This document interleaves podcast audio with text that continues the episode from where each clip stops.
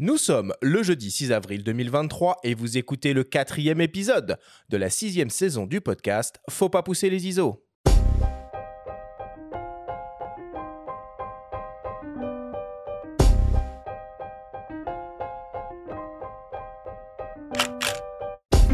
Bienvenue sur Faut pas pousser les ISO, le podcast hebdo pour tous les passionnés de photos et de vidéos. Je suis Arthur Azoulay et j'anime cette émission avec mon ami le journaliste Benjamin Favier. Cette semaine, c'est Masterclass et on va parler photos de sport. Nous recevons pour l'occasion et pour la première fois à ces micros le photographe David Regondo, grand spécialiste des sports motorisés et plus particulièrement de la photo de moto. Avec lui, nous allons vous donner une multitude de conseils pour vous lancer sereinement dans cette discipline photographique ô combien technique. Cette émission est présentée par Canon et sa gamme EOS R, des hybrides aux performances inédites pour une créativité sans limite. Et les semaines défilent, défilent, déjà le quatrième épisode de cette sixième saison. Je suis toujours à tes côtés, Benjamin, mon ami. Comment vas-tu aujourd'hui? Bah écoute, ça va super, Arthur. Tiens, dans Défile, il y a Filet, tiens. Oui, filet. On va en parler, un, petit peu, un, petit peu, ouais. Le Graal, le Graal de la photo de sport, réussir, euh, réussir un bon filet. On a le plaisir de te recevoir, David. Bonjour. Merci une fois de plus d'avoir accepté notre invitation. Bah, bonjour à vous, bonjour à tous les éditeurs. Et euh, c'était un plaisir de vous rencontrer. Alors David, si tu le veux bien, on va quand même te présenter euh, à nos auditeurs. Donc euh, tu es photographe depuis le début des années 90, tu as suivi une formation à l'EFET et obtenu un CAP photo et c'est à l'occasion d'un supercross à Bercy qu'est née ton envie de te spécialiser dans les sports mécaniques moto. Tu obtiens ton premier contrat de photographe salarié en 1996 pour le magazine Moto, après avoir passé quelques années comme pigiste et photographe de conflit pour l'agence Gamma. En 2004, tu montes ta propre agence spécialisée Good Shot qui fournit des images dans le monde entier aux marques équipementiers du monde de la moto. Tes images sont diffusées dans la presse, dans des beaux livres spécialisés et sont utilisées pour de la communication. Au fil du temps, tu es devenu un acteur incontournable du monde de la moto sportive. Tu es l'auteur d'ailleurs de trois beaux livres photographiques dédiés à des champions de la discipline, Johan Zarco, Valentino Rossi et Fabio Quartararo des grands noms là, hein. c'est des légendes ces gens-là. Tout à fait, tout à fait. Donc euh, je me suis mis à l'édition euh, il y a quelques années euh, pour justement pour pouvoir développer, mettre mes photos en valeur, qui était qui était qui était une, une, comment on appelle ça un, point un point important pour moi. Bon.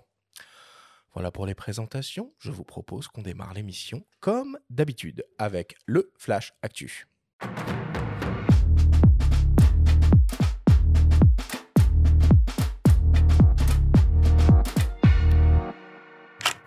Cette semaine, dans le Flash Actu, Sigma lance trois nouveaux objectifs. Canon met à jour ses EOS R5 et R3 et Irving Penn s'expose à Deauville.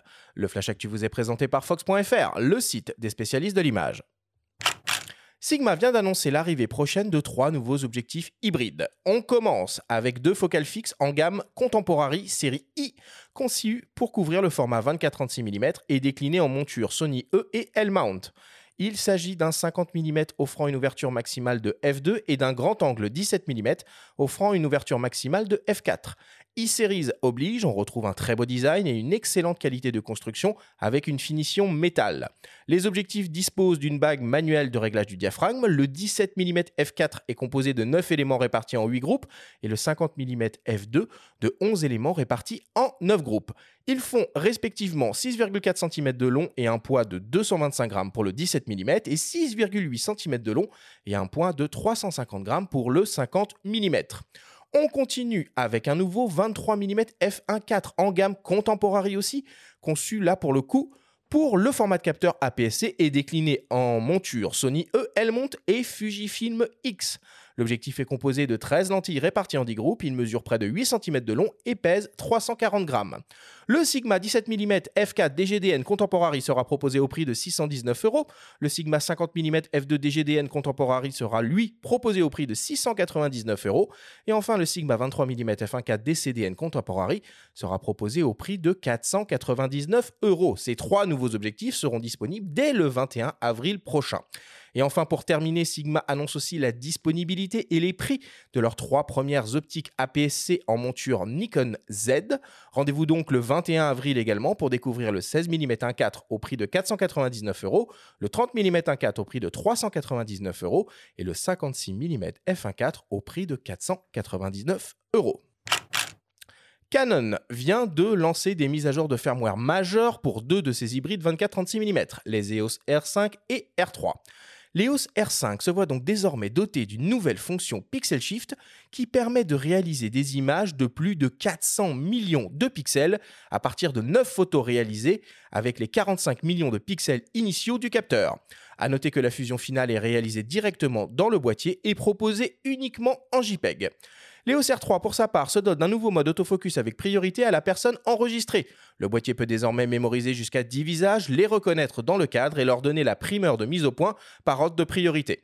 De plus, on retrouve une nouvelle fonction d'assistance au filet. L'appareil détecte la direction de déplacement du sujet et sa vitesse pour ajuster automatiquement la stabilisation optique au déclenchement. La version 1.4 du firmware de l'EOS R3 et la version 1.81 du firmware de l'EOS R5 sont disponibles au téléchargement gratuitement depuis le site de Canon. Et enfin, pour terminer, si vous passez par Deauville, vous pourrez admirer la grande exposition consacrée à Irving Penn, auteur majeur de la photographie du XXe siècle.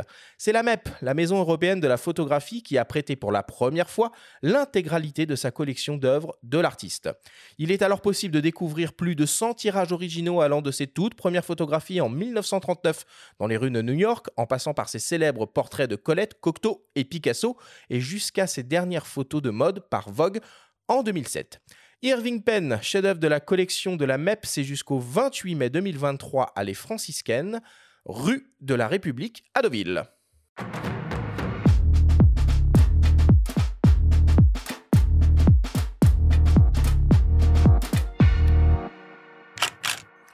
On ne pouvait pas mieux tomber aujourd'hui hein, avec ces mises à jour de firmware euh, euh, notamment sur, euh, sur l'EOS R3 et cette assistance au fameux euh, filet. Ouais, ça peut-être que notre invité pourra rebondir ah, dessus, mais je, le vois douter. ouais. Non, non, non, non, je, ne doute, je ne doute pas de mes canons. non, par contre, moi, il y a quelque chose qui me réjouit et de manière générale, de toute façon, autour des mises à jour de firmware grâce aux hybrides, hein, puisque les réflexes évoluaient pas bah euh, dans le temps, comme évoluent aujourd'hui euh, les hybrides. Un R5 qui a déjà presque cette année, qui aura euh, trois ans d'existence, mmh. se voit encore doté de nouvelles fonctions, notamment pas des petites fonctions. La haute résolution, et ça, et ça, fait un moment, enfin haute définition d'ailleurs, parce que c'est un anglicisme, haute résolution. On taxait souvent Canon d'un peu de conservatisme et de frilosité sur certaines fonctions. D'ailleurs, celle-là était absente sur leur boîtier, donc c'est très très bien que ça arrive. C'est juste étonnant qu'ils ne le fassent pas aussi sur le R3 dans le même temps. Je suis un peu surpris. Ouais. Euh, alors que le boîtier ça viendra, ça peut-être après. ça aurait été intéressant, ça pourrait. En tout cas, euh, c'est toujours réjouissant de voir des boîtiers évoluer. Et pour les utilisateurs, euh, ils peuvent se dire que sur, sur la durée, eh ben, l'investissement sera payant. Voilà. 400 millions de pixels, c'est quand même. ça commence à faire du gros fichier. Là. Pourquoi faire? Ah mais on peut faire plein de trucs avec ça. On, peut, faire des tirages géants, on peut recadrer. Enfin, il n'y a pas de limite, quoi. Alors, pourquoi faire euh, Pas pour faire de la photo de moto, ça c'est certain. Puisqu'il faut que le sujet soit immobile, précisons-le. Non, mais c'est vrai, c'est important. On dit 400, du portrait au stand. 400 millions, euh, et même pas, je pense, parce qu'il faut vraiment pas bouger. Il n'y a même pas de, de, correction de bouger, en fait, sur la fonction. Donc, euh, ça va être pour de la nature morte, du paysage sans vent. Donc, on est vraiment sur euh, c'est ça, quoi, du studio éventuellement, mais on n'est pas encore sur une pratique universelle pour les 400 millions. Mmh. Alors parmi les autres euh, actualités de la semaine qu'on a repérées, euh, on peut citer aussi Laowa hein, qui, qui lance ou qui a lancé un nouvel objectif, un Argus 28 mm ultra lumineux f1.2 hein, qui vient compléter la gamme déjà assez sexy des, des, Argus chez, chez Laowa. Et cette optique, elle va être déclinée en plein de montures, évidemment. Sony E, Nikon Z, Canon RF, L-mount et à un prix tout à fait raisonnable de 635 euros. précisons qu'il s'agit d'une mise au point manuelle. Oui, précisons c'est important. s'agit d'une mise au point manuelle. tu as raison. Néanmoins, le gabarit est étonnamment compact vu l'ouverture de, mmh. de l'optique. J'ai vu quelques photos circuler. Moi, c'est des petits objets qui, euh, qui m'attirent assez. Enfin, étant assez fan de. Ah, elles, sont belles, elles sont belles en plus. Elles sont belles et pour rebondir aussi aux actus, hein, les sorties de Sigma sont super sympas aussi. Et e-Series, moi de toute façon, je suis grand grand fan. Ouais, je trouve que leur, leur gamme contemporaine, elle, a vraiment de la gueule. Et le 17 mm là que tu as annoncé, le 50, F2, F4, c'est des, ouvertures, c'est des compromis quoi. Et là, sur la légèreté, on est vraiment sur des objets qu'on peut trimballer un petit peu partout avec soi pour du, pour du plein format, c'est assez chouette. Et puis c'est des compromis aussi au niveau tarif, hein, puisqu'on est dans, des, dans des montants entendable, raisonnable, euh, en contradiction avec ce qu'on peut dire très souvent à ces micros. Euh, des tarifs complètement délirants en termes d'optique. Quoi. Ouais, et d'ailleurs, on parlait tout à l'heure de portraits dans les stands et tout. Toi, euh, on y reviendra dans le coin de l'émission, mais est-ce que tu es amené, David, à utiliser des, optiques un peu comme ça, légères, passe-partout pour, pour être discret? Alors, c'est sûr que c'est sûr qu'avec tout le système RF, ça largement, je dirais même largement, le poids le poids des optiques des boîtiers, c'est vraiment baissé, quoi et ça, c'est vraiment un très, très gros plus, de l'hybride. Alors mmh. que ça soit Canon ou que ça soit dans les autres, dans les autres marques, c'est vrai que quand on voyage, bah, voilà, on a on a des contraintes de bagages, on a des contraintes pour aller dans l'avion, pour aller dans le pour aller mettre le bagage juste au-dessus de notre tête et ça et ça le poids de de de l'hybride et des des objectifs RF, chez Canon, bah, ça c'est vraiment, c'est vraiment un point essentiel dans le dans dans le matériel. C'est sûr. Benjamin, est-ce que tu veux nous dire un mot sur le prix Saïf Femme Photographe? Te dire un mot, oui, que c'est intéressant, qu'il faut y aller, qu'il faut y aller. Hein. Euh, c'est dans le cadre du euh, Festival des femmes s'exposent, donc du 7 juin jusqu'au 3 septembre, à Oulgat. Ouais. Hein. Euh, il y a une thématique à l'honneur cette année qui est intimité et une dotation à la clé de 3000 euros avec une expo à, la Maison européenne de la photo, hein, c'est bien ça, Exactement. à la clé. Et juste pour terminer, une bonne nouvelle, à mon sens, hein, on a reçu un, communiqué d'OM System pour, j'imagine, faire un peu taire les langues de vipère qui diraient que cette marque n'innove plus. Et eh bien, figurez-vous que OM System vient juste d'annoncer l'inauguration d'un tout nouveau centre de recherche à Tokyo entièrement dédié aux optiques. Donc ça, on peut, on peut s'en réjouir. Voilà euh, pour l'actualité cette semaine. On passe à la suite. Évidemment, Benjamin, c'est le moment de ta chronique hebdomadaire. Cette semaine, ben, on va parler sport, évidemment. Tu nous parles d'un projet de beau livre sur le trail, d'un photographe que nous apprécions beaucoup et que nous avons déjà reçu dans cette émission au coin du feu. La story vous est présentée cette semaine par Photographe du Monde, l'agence spécialiste du voyage photo.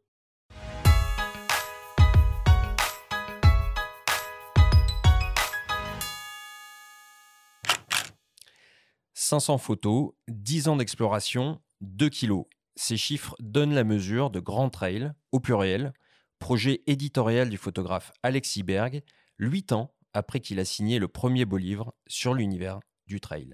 Depuis, Alexis s'est imposé comme un photographe incontournable dans l'univers outdoor, ses images illustrant régulièrement les articles du quotidien et du magazine de l'équipe.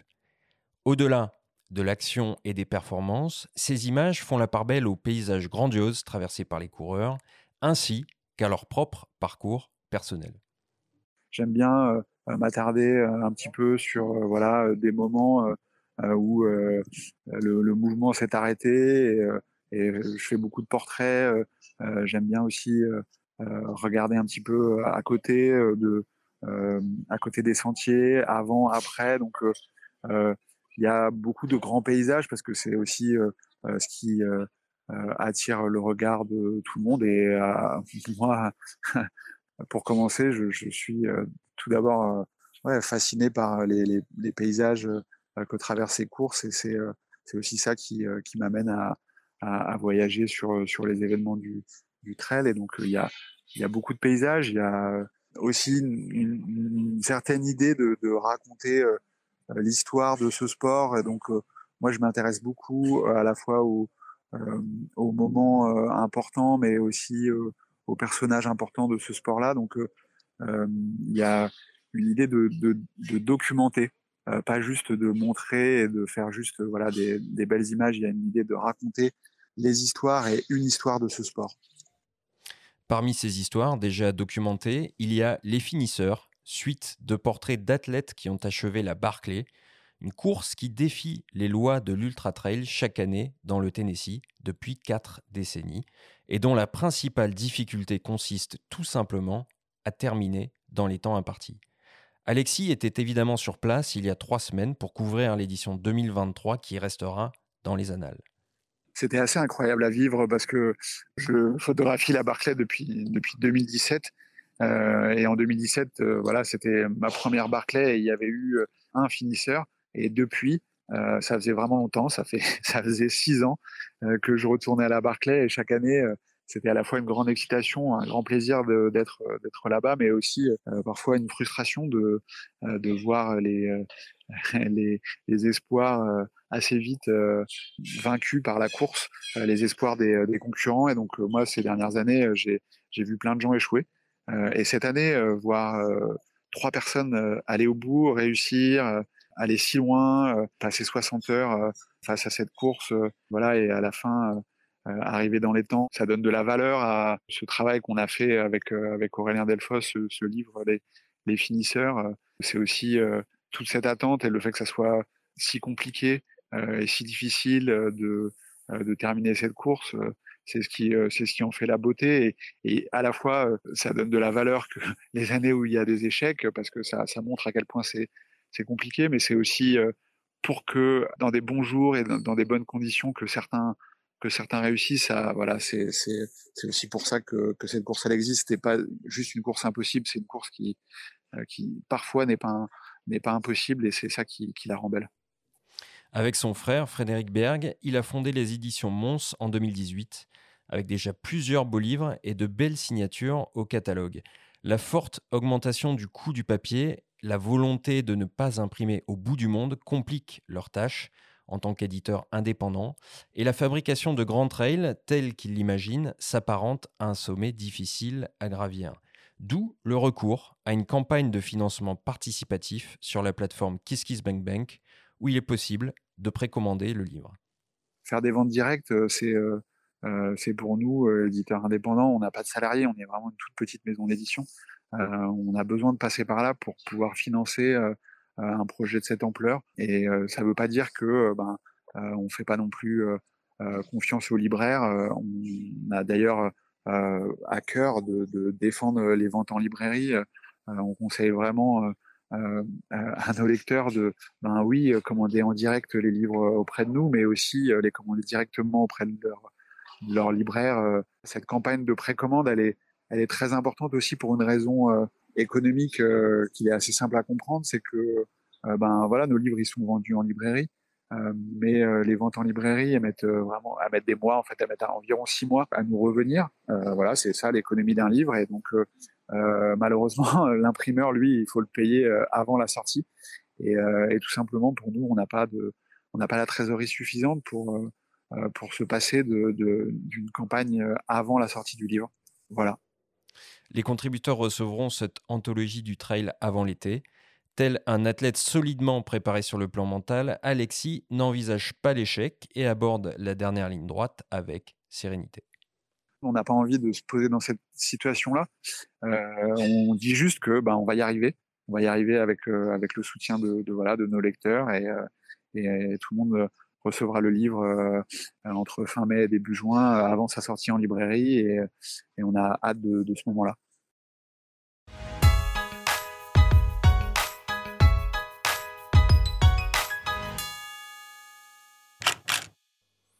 Bon, bah, ça fait plaisir hein, de réentendre la voix, la voix d'Alexis. Si vous vous intéressez à son travail et à ce projet autour, autour des finisseurs, on vous invite à, évidemment à écouter l'émission Au coin du feu qui lui a été consacrée.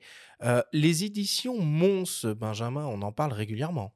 Oui, Mons, ça veut dire montagne. Bah, on en parle régulièrement parce qu'ils ont, euh, comme je le disais, de belles signatures déjà au catalogue. Il y a notamment Franck Séguin, euh, qu'on a déjà reçu ici, qu'on recevra euh, encore. Voilà, qui a, signé une monographie qui s'appelle L'autre horizon en fin d'année. Il y a JP Lyotard, photographe très talentueux dans l'univers du deux roues aussi, non motorisé, contrairement à, notre invité, qui est plus centré sur le VTT, qui s'appelle Climax. Et puis il y a Turbulence de Bentoire aussi, qui est un grand photographe. Euh, donc euh, c'est une belle, euh, belle palette de, photographes de sport et ça mérite qu'on les suive parce que vraiment, ils essayent de faire des, livres artisanaux. Ils fabriquent en France. Et c'est pour ça qu'il y a cette campagne, puisque là, ils veulent faire imprimer le bouquin à la manufacture des deux Alpes. Donc, bon, c'est un effort louable. Et pour un objet de 2 kilos, bah, il faut y mettre les moyens. Donc, mmh. c'est pour ça qu'ils ont besoin de, un peu de, de précommande. Voilà. Bon, David, j'imagine que ça fait écho, hein, cette ah bah, histoire, à, fait. à, ce que tu fais et avec, tes beaux livres. C'est sans photo, c'est ça, toi, dans, oui, tes, alors dans tes beaux livres? Oui, tout à fait, tout à fait. Alors, j'ai créé, alors, moi, depuis 2007, je fais un livre tous les ans sur, mon, sur le championnat du monde d'endurance. Et, et, en 2019, je me suis lancé un peu plus dans l'édition en sortant un livre sur Valentino Rossi, dans une collection qui s'appelle En sans photo. Donc, bah, c'est un peu pour pallier au manque de la presse, tout simplement, un peu. Parce que bon, bah, les photos, c'est bien gentil, mais sur les réseaux sociaux, c'est pas tellement mis en valeur. Donc, c'est pas pareil. Bah, c'est pas pareil. Et, et, le, et, le, et comme moi, je suis un photographe un peu, voilà, qui aime bien les choses qu'on tient dans la main, bah, j'ai voulu faire, j'ai voulu développer un peu mes, mes, mes, éditions Good Shoot et à partir de là, bah, créer une série qui s'appelle, une, une, collection plutôt, en 100 photos. Et on a commencé, j'ai commencé par Valentino Rossi, qui est le, qui est le, la, la, légende absolue dans la moto. Qui est l'équivalent de Schumacher en moto, si on doit vulgariser. Oui, comment tu le présenterais à ceux qui ne connaissent pas? Plutôt, plutôt Senna. D'accord. Bon, pas... Mais il est vivant encore. Oui, voilà. oui, tout à fait, il est vivant. Bah, après, c'est pas la même chose. Il y a toujours un peu de concurrence entre la Formule 1 et la moto. C'est pas pareil. C'est pas, c'est différent. Mais c'est vrai que le photographe que vous avez, euh, que vous avez interviewé là, la problématique, je la connais par cœur. Quoi. C'est voilà les, les, les, éditeurs indépendants euh, comme moi je suis. Euh, c'est très compliqué. Alors le, le, papier, il a explosé en, deux ans. Il a pris plus de 100, 100, 100%. Je pense qu'il va baisser un peu. Voilà, mmh si, euh, ah bah, il peut pas monter indéfiniment. Voilà, hein. et un moment, il va... je, peux, voilà, et puis bon, et ce que voilà, ce que j'ai un peu entendu, parce que j'ai appris beaucoup de choses là en l'espace d'un quart d'heure, 20 minutes. Là, j'ai appris beaucoup de choses euh, sur euh, sur les mises à jour, sur toutes ces choses-là qui sont vraiment très très intéressantes. Et surtout, bah, que votre votre votre photographe là, le photographe, la problématique, je la connais par cœur, quoi. Donc c'est sûr que le papier le papier a, explosé et, et et je lui souhaite en tous les cas bon courage et bonne réussite. Bon, on conclut, euh, on conclut la story là-dessus. Euh, merci, merci Benjamin. Euh, on fait une petite pause, une petite respiration avant d'attaquer cette grande masterclass sur la photo de sport avec David Regondo. On revient dans quelques secondes après une courte publicité. David, tu as entendu parler de l'offre Liberté chez Canon? Non, mais tu piques ma curiosité. Eh bien, les Canon EOS R5, EOS R5C et EOS R3 sont à des prix imbattables en ce moment. Tu m'intéresses car ces boîtiers combinent les meilleures technologies de l'image, que ce soit en photo ou en vidéo. C'est quoi les modalités? Du 1er avril au 30 avril 2023, tu bénéficies d'une remise de 500 euros TTC pour tout achat d'un boîtier EOS R5, R5C ou R3. Par exemple, l'EOS R5 revient seulement à 3999 euros TTC, du jamais vu depuis sa sortie Waouh, incroyable Et cette offre, on la trouve où? Au sein du réseau des revendeurs de matériel photo Canon agréé dans toute la France. Ne manquez pas ces remises exceptionnelles sur les EOS R5, R5C et R3, valables jusqu'au 30 avril 2023. Rendez-vous chez votre revendeur de matériel Canon préféré ou sur son site internet. Nous sommes de retour avec le photographe David Regondo pour cette grande masterclass sur la photo de sport. Alors, la photo de sport, c'est vraiment une photographie populaire, qui plaît et qui touche beaucoup de monde. On la retrouve absolument partout. Dans la presse, sur les réseaux, dans les publicités, dans des livres, on en a parlé, parfois même dans des expositions, des festivals. Euh, c'est une photo qui, euh, qui motive, qui peut inspirer et qui la plupart du temps euh, fait beaucoup rêver. David, pour commencer, peut-être première question, ce serait quoi ta définition d'une bonne photo de sport. Ah bah c'est compliqué, hein. Mais c'est une bonne photo de sport, c'est euh, c'est le sujet, c'est le lieu, c'est la date, c'est c'est très très difficile à, à, à, vraiment à dire parce que c'est un peu est-ce que c'est news? Est-ce que c'est artistique? Est-ce que c'est c'est je sais pas pouvoir vous le dire ce que c'est la vraie bonne photo de sport. S'il y a un temps bien donné euh, est-ce que est-ce que c'est franchement, là, c'est une, colle. Une colle à quel moment tu sens que tu tiens la photo? Est-ce que ça peut être au moment où tu la prends, vraiment où tu déclenches, tu regardes tout de suite sur ton boîtier, tu l'as, ou tu attends d'être derrière un ordinateur et de te dire là, j'ai la bonne photo? Non, alors la bonne photo, euh, la bonne photo, je le sais tout de suite. Hein. On, le sait, on, le sait tout de suite. Alors après, ça dépend ce qu'on appelle la bonne photo. Est-ce que c'est la bonne photo d'une course? Euh, La bonne photo de ces dix dernières années La bonne photo qui. C'est compliqué, quoi. C'est. Euh, non, tu sais peut-être que tu tiens la bonne photo pour un livre, par oui, exemple. alors tout à fait, oui. Alors après, après effectivement, alors moi, j'appellerais pas ça une bonne photo. J'appellerais ça, bon, la photo qui est, qui est bien du moment, du, mmh. moment présent. Euh, à partir de là, euh, effectivement, quand moi je vais sur une, une, une, épreuve, euh, je vais il y a des choses que je vais rechercher hein, et, et je vais essayer tout pour qu'elle soit, je dirais, correctement, correctement, je dirais, exposée. Bon, ça c'est pas très compliqué, mais voilà, qui est, qui est, qui est quelque chose qui transpire dans cette, dans cette image et qui, qui fasse, qui fasse parler, quoi. Voilà. Mais ce qui est intéressant finalement avec cette pratique de, de la photo de sport, c'est que euh, bah, ça couvre plusieurs champs photographiques. Alors on a l'action en elle-même, évidemment, mais c'est pas que ça, la photo de sport. C'est, c'est aussi des portraits, c'est aussi des ambiances, c'est aussi des reportages, non? Oui, oui, tout à fait. Tout à fait. C'est, sûr que euh, sur une compétition sportive, bah, il y a le, je dirais, le, le, le sport en lui-même. Et après, il y a tout autour, quoi. Il y a les fans, euh, il y a le sportif qui va se, qui va se concentrer euh, dans son coin pour, euh, pour avant, avant de, avant de, de, monter sur sa moto. c'est la moto, hein, pour moi. il va y avoir, il va y avoir l'action aussi, l'action, la belle action. Le, je dirais le, le comment on appelle ça, d'aller chercher, parce que dans ma, dans, dans, dans, ma catégorie à moi, qui est la photo de moto, c'est sûr que c'est compliqué sur une photo d'action de voir, de, de, de, on voit, on trans, pas la transpiration, mais. Bah, comment tu montes de l'émotion avec un casque quoi? Voilà, c'est exactement ça. C'est exactement ça. Et bah, on peut. On peut par, par, bah, par le, le, le cadrage et surtout par l'action en elle-même, en mmh. fin de compte. Alors après, il faut être un peu initié hein, naturellement, hein, parce que c'est sûr qu'une photo d'action de moto, euh, bah, ça se ressemble un peu toutes. Et bah, pour les initiés, elles ne se ressemblent pas toutes. Il y a, y a, y a, y a on, peut, on, peut, on peut voir l'effort, l'effort du motard sur la moto. On peut, voilà, et c'est ça qu'il faut. Tu vois comment ça, la position des mains, du genou. Et, exactement, exactement, de la, la force qu'il peut mettre dans le, dans le, dans le, dans le passage, dans un passage, dans un virage, par exemple. Et ça, ça, c'est, on peut, on peut, on peut le, on peut le montrer en photo, quoi. Ça, mmh. c'est vraiment important, quoi. Et c'est surtout important de le faire, ça. Mmh. Selon toi, pourquoi la photo de sport, finalement, elle est si populaire auprès du public? Bah, je pense que, je, je, pense que bah, déjà, le sportif en lui-même est, est, populaire. Donc euh, voilà, on est, on se, on se, un footballeur, il est, voilà, un footballeur, Mbappé, bah, il, est, il est populaire. Hein. Donc à partir de là, essayer de l'approcher. Je pense que c'est le, le, fait de l'approcher, de l'approcher et un peu quand on photographie, on, on, on, prend un peu d'image de lui. On, on, on est des fans quoi. On est des fans. Alors, on a, nous, professionnels, on a une, certaine retenue, une certaine retenue par rapport au, sujet photographié.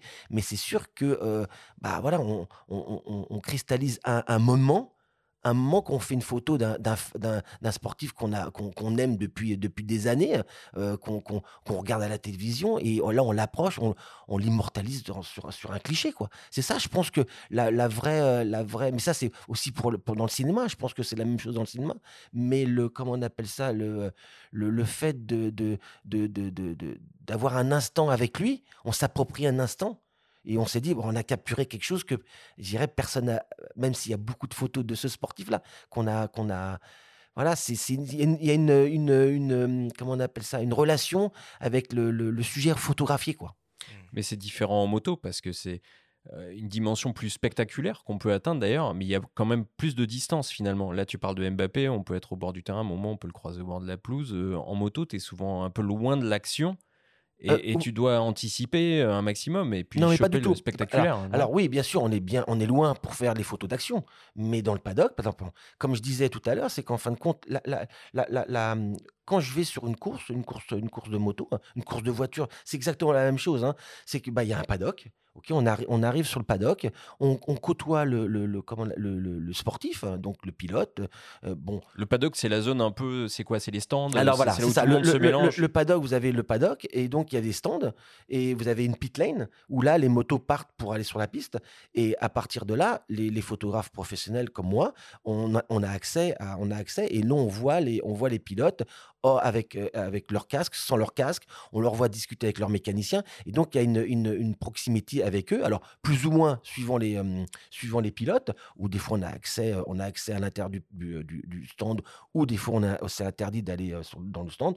Alors, en MotoGP, qui est le, qui est le summum de la moto, c'est plutôt interdit d'aller dans, le, dans, dans, les stands. Maintenant, moi, j'ai des accès, j'ai des accès, je peux rentrer dans certains stands, dans d'autres non. Le parrain de la photo de moto. non, le parrain, rien exagérer. Mais voilà, c'est-à-dire qu'il y a vraiment une proximité, et à partir de là, effectivement, quand ils se mettent sur la piste pour, pour faire leur, séance chrono, euh, bah là, effectivement, il y a une distance, une distance euh, je dirais, de sécurité, tout, tout simplement. Quoi. Comme en Formule 1, comme, euh, comme dans, les, dans, dans, beaucoup de, dans, dans beaucoup de sports. Quoi.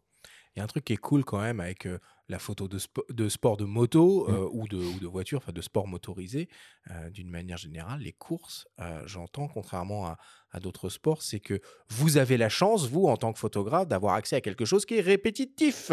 Donc si jamais vous vous foirez sur le premier tour ou sur le deuxième, il y a encore d'autres opportunités pour pouvoir saisir une action. Non, pas du tout. Ah bon? Bah non. Bah, si tu as un départ et tu as un crash au, départ, non, mais ok, mais. Tu as, les principaux concurrents qui. Justement, j'imagine plutôt le côté adrénaline, mais peut-être c'est intéressant, tu vois, les, points de vue quand on connaît pas très bien ces sports-là, les sports mécaniques. Alors explique-nous pourquoi. Il doit y avoir une sacrée adrénaline. Bah non, parce que alors, hein. alors dans, dans, un reportage photographique de sport mécanique, bon, il y a plusieurs phases. Il y a les il y a la course effectivement qui là bah voilà on n'a pas il y, a une bagarre entre entre deux pilotes euh, elle va durer peut-être euh, si on a la chance qu'elle dure pendant cinq tours bah c'est très bien. On a cinq fois de chance de faire des photos. Mais si elle dure euh, un tour ou même juste un seul virage et qu'on n'est pas au bon virage bah là on va pas leur demander de refaire un autre tour pour pour se bagarrer. Mmh. après voilà c'est ça. Ça veut dire que tu connais les virages où il y a un dépassement possible déjà par ah, mais bien sûr parce bien sûr. il y a des dépassements parfois impossibles donc oui tout à fait tout à fait. Alors c'est sûr que par rapport à la, Formule 1, euh, la moto se dépasse. C'est physiquement, c'est beaucoup plus facile pour se déplacer. Maintenant, effectivement, je revenais à ce que tu disais, que j'ai plus. si on se loupe sur un virage, on peut recommencer. Ça, ça peut effectivement se, jouer sur des essais qualifs où mmh. effectivement il passe en boucle devant. Alors, il y a aussi le, on en parlait aussi tout à l'heure, c'est l'attitude du motard. Du, pilote sur la moto. Euh, euh, et c'est là, c'est là toute la difficulté, c'est d'avoir une photo qui donne envie. On voit, on voit, on peut imaginer, je dirais, le, le, regard dans, sous le casque euh, avec, avec l'énergie qu'il peut mettre dans un essai chrono, par exemple. Et ça, il faut que ça transpire. Je parle beaucoup de transpiration, mais non, on comprend. voilà, c'est dans, dans, le, dans, dans, la, dans l'action, dans l'action, il, il, on, le sent. Une moto qui passe comme ça, bêtement sur le circuit, bon, voilà, on fait une photo, elle est belle, elle est bien, elle est bien cadrée, mais, mais on ressent rien, quoi. Par contre, euh, beaucoup d'angles, le, le coude qui va qui va, euh, qui va, qui va frotter par terre, le regard ou le, le, regard qu'on peut imaginer très lointain, ou vraiment là, là c'est beau là, ça c'est beau. Là tout à l'heure tu parlais de Mbappé en football, il y a des joueurs qui ont des conduites de balles très particulières. Zidane avait, on le reconnaissait euh, de, de très loin. Est-ce qu'il y a des pilotes qui ont des attitudes du coup euh, aussi qui leur sont propres? Des ah, positions de corps, ah, des attitudes photogéniques. Ah mais, mais carrément, mais, mais, carrément, justement. Il y a, bah, c'est-à-dire que quand vous vous mettez sur une moto, euh, euh, que ce soit un pilote euh, professionnel de Grand Prix ou même lambda, bah, chacun a, son, a, son, a, son, a sa position sur la moto. Et il y a des pilotes qui, qui, qui, qui, sont, qui sont photogéniques, mais c'est incroyable, comme Marc Marquez, par exemple, l'espagnol, qui a été huit fois champion du monde. Il a une position sur la moto, mais c'est juste incroyable. Il a un angle hallucinant et c'est un vrai plaisir de faire des photos de, de, de, ce pilote là parce que parce que bah quand tu dis angle tu veux dire l'angle auquel il se couche euh, oui exactement dans un virage où en fin de compte c'est c'est le, le, bout du guidon le plus près du euh, le plus près du, euh, du, sol. quoi voilà. Ah et et il y a des il y a des dans certains virages dans certains circuits sur certains circuits le, le guidon il est à il est à il est à 10 cm du sol alors, en photo de moto, comme dans d'autres sports, hein, évidemment, euh, l'une des clés euh, de la réussite euh, d'un cliché, c'est l'anticipation de l'action. On vous propose d'écouter le témoignage de la photographe Corinne Dubreuil, qui, elle, est spécialisée dans le tennis. Elle nous explique pourquoi il est primordial, et on l'a déjà un peu ressenti dans la manière dont tu parles de ton sport, il est primordial de bien comprendre et connaître le sport pour bien réussir à le photographier. Pour moi, c'est la base. Si vraiment tu veux photographier euh, correctement et sortir des images différentes de celles qu'on peut voir un peu partout. Il faut connaître parfaitement le sport, parfaitement les sportifs que tu photographies et savoir anticiper ce qui va se passer, que ce soit dans un moment d'euphorie ou inversement dans un moment un peu de détresse pour certains joueurs, savoir où tu dois aller par rapport tu sais, en tennis, comme dans pas mal de sports, mais en sport individuel, c'est beaucoup plus présent. Les, joueurs ont des box avec leur famille, leur coach, etc. Et allez, 99 fois sur 100, j'exagère peut-être, il va se retourner vers cette box et avoir des émotions de joie, de détresse, etc. Et cet endroit-là, être dans cet axe entre le joueur être derrière la loge, pour moi, c'est un endroit à ne jamais négliger. Et si tu peux être par là, c'est pas mal. Je pense que tu captes vraiment les, bonnes émotions. Voilà, ça c'est pour moi c'est la base et évidemment connaître le sport, c'est-à-dire les règles du sport. Tu sais, des fois tu vois des gens débarquer, ils, ils savent pas que à trois jeux tu rentres sur le terrain et après c'est tous les deux jeux. Enfin bon, bref, connaître les règles et connaître le sport et les sportifs, c'est la base. Donc l'émotion, je t'ai un peu dit, je vais privilégier un peu euh, être dans l'axe du joueur par rapport à son clan. Et pour l'action, c'est un peu différent. Je vais utiliser euh, au, mieux euh, mon environnement, c'est-à-dire le stade dans lequel je vais être. Tu imagines qu'en sport, comme dans toute autre discipline, les stades ne se ressemblent pas forcément.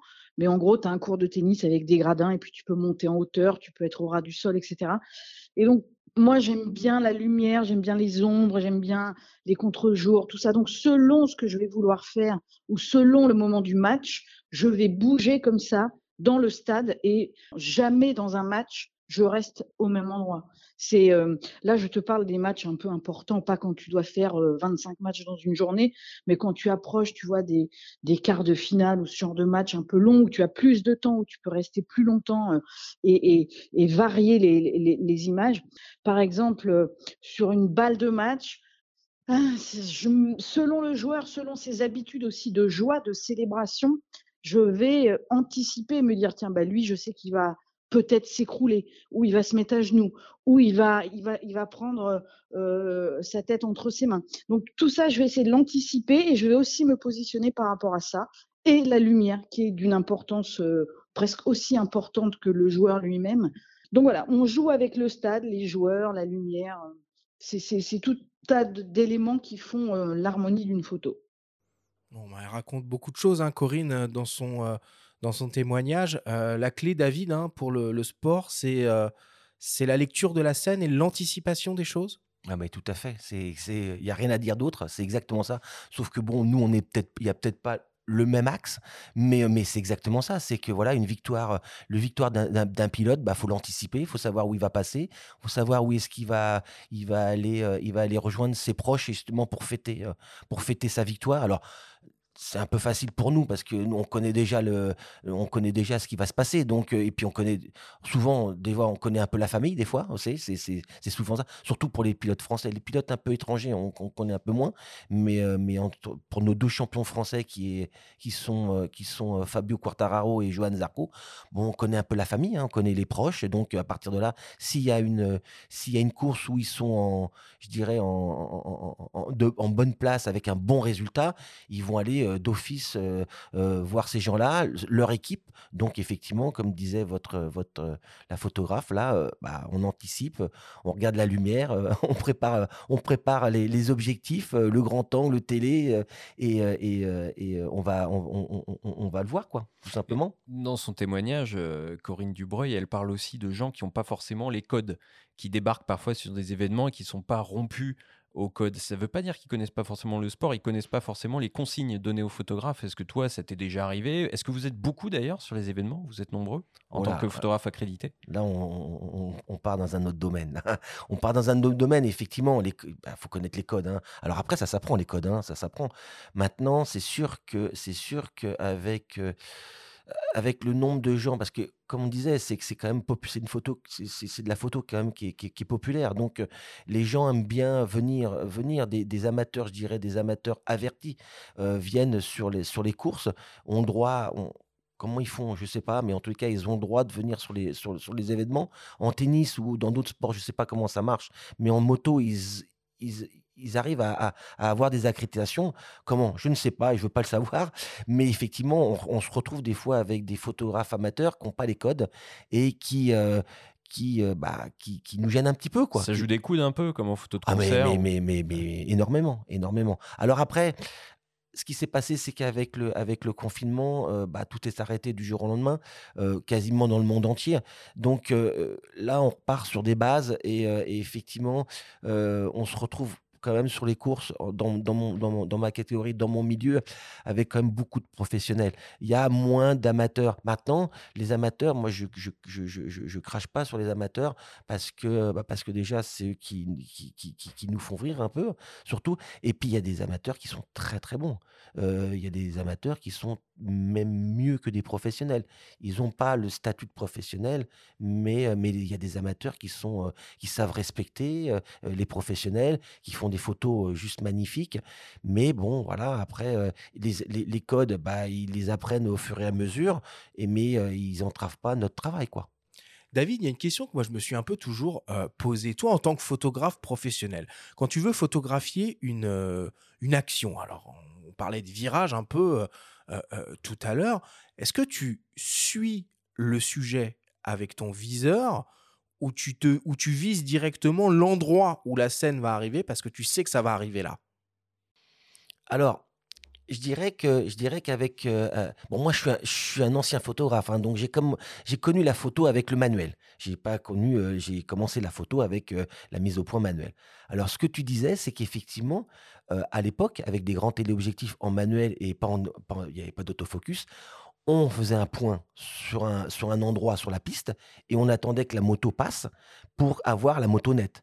Aujourd'hui, ce qui, ce, qui est, ce qui est complètement avec l'autofocus, on suit.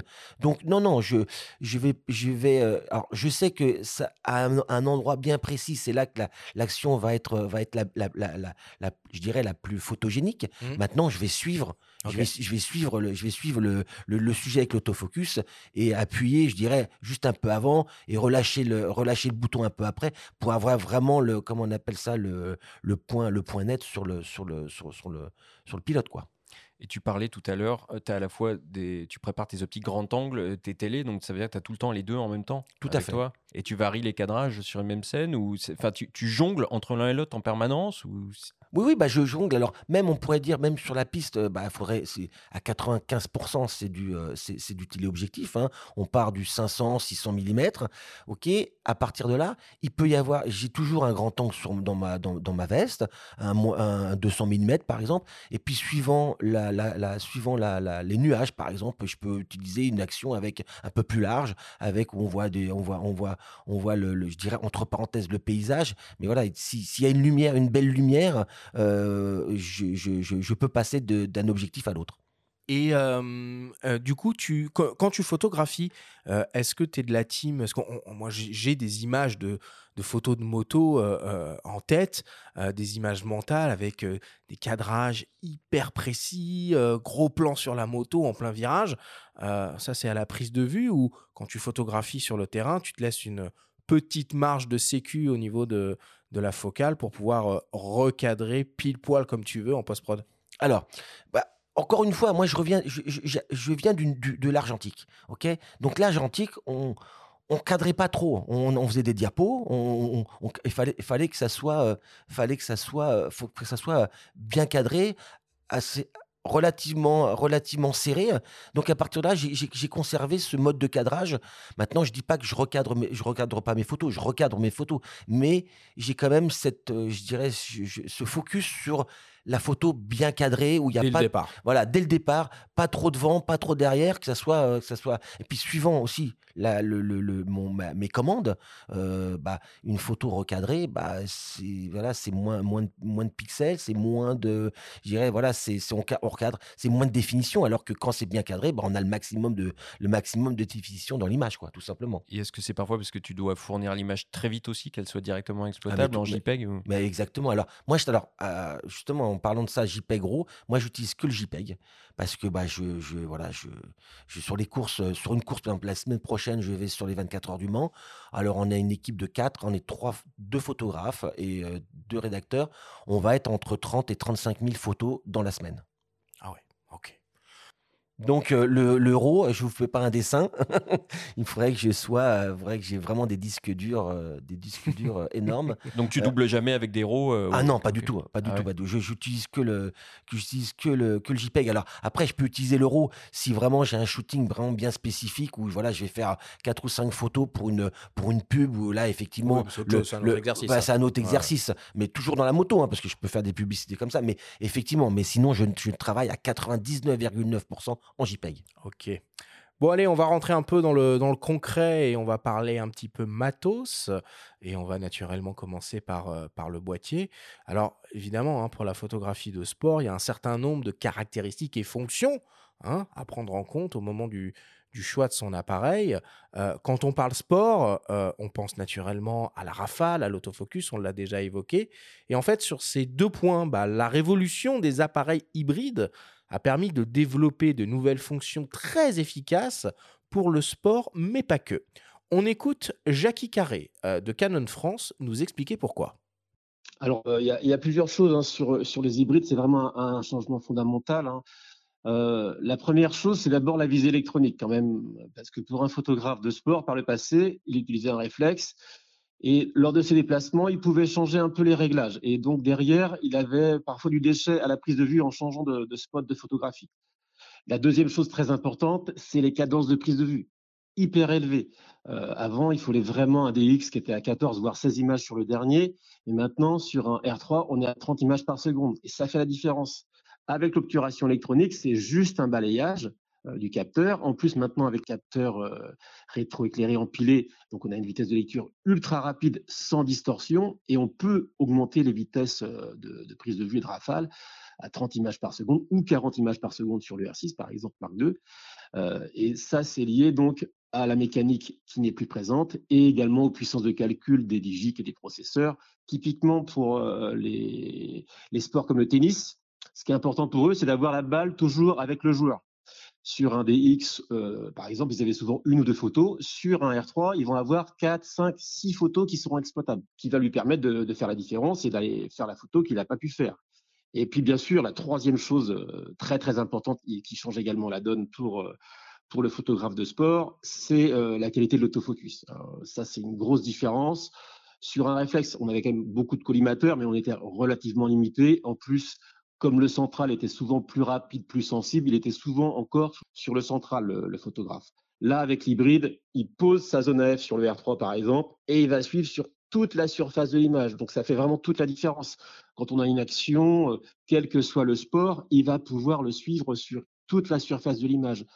Tous les photographes que je croise, ils vont jamais, ils reviendront plus en arrière sur du réflexe. C'est vraiment un changement total de, de fonctionnement et ça apporte vraiment des nouveautés, mais qui changent la donne. C'est pas juste une petite technologie qui évolue, c'est un changement euh, radical entre deux mondes qui, euh, qui diffèrent. Quoi. David, toi, tu, tu bosses au R3, tu viens de l'un des X. C'est vraiment une révolution, l'hybride, pour toi, dans ta pratique de la photo de sport? Alors, une révolution, je dirais peut-être oui. Il y a, y a énormément de changements. Il y a vraiment éno- révolution. Je dirais pas une révolution parce que ça reste un capteur, un capteur numérique. hein, voilà, c'est un capteur digital avec. Maintenant, euh, c'est vrai qu'au niveau des fonctionnalités, c'est extraordinaire. C'est-à-dire que, euh, bah, comme parlait le monsieur de chez Canon, hein, euh, bah voilà, on, a, des informations dans le viseur qu'on n'avait pas avant. Donc ça, c'est extraordinaire.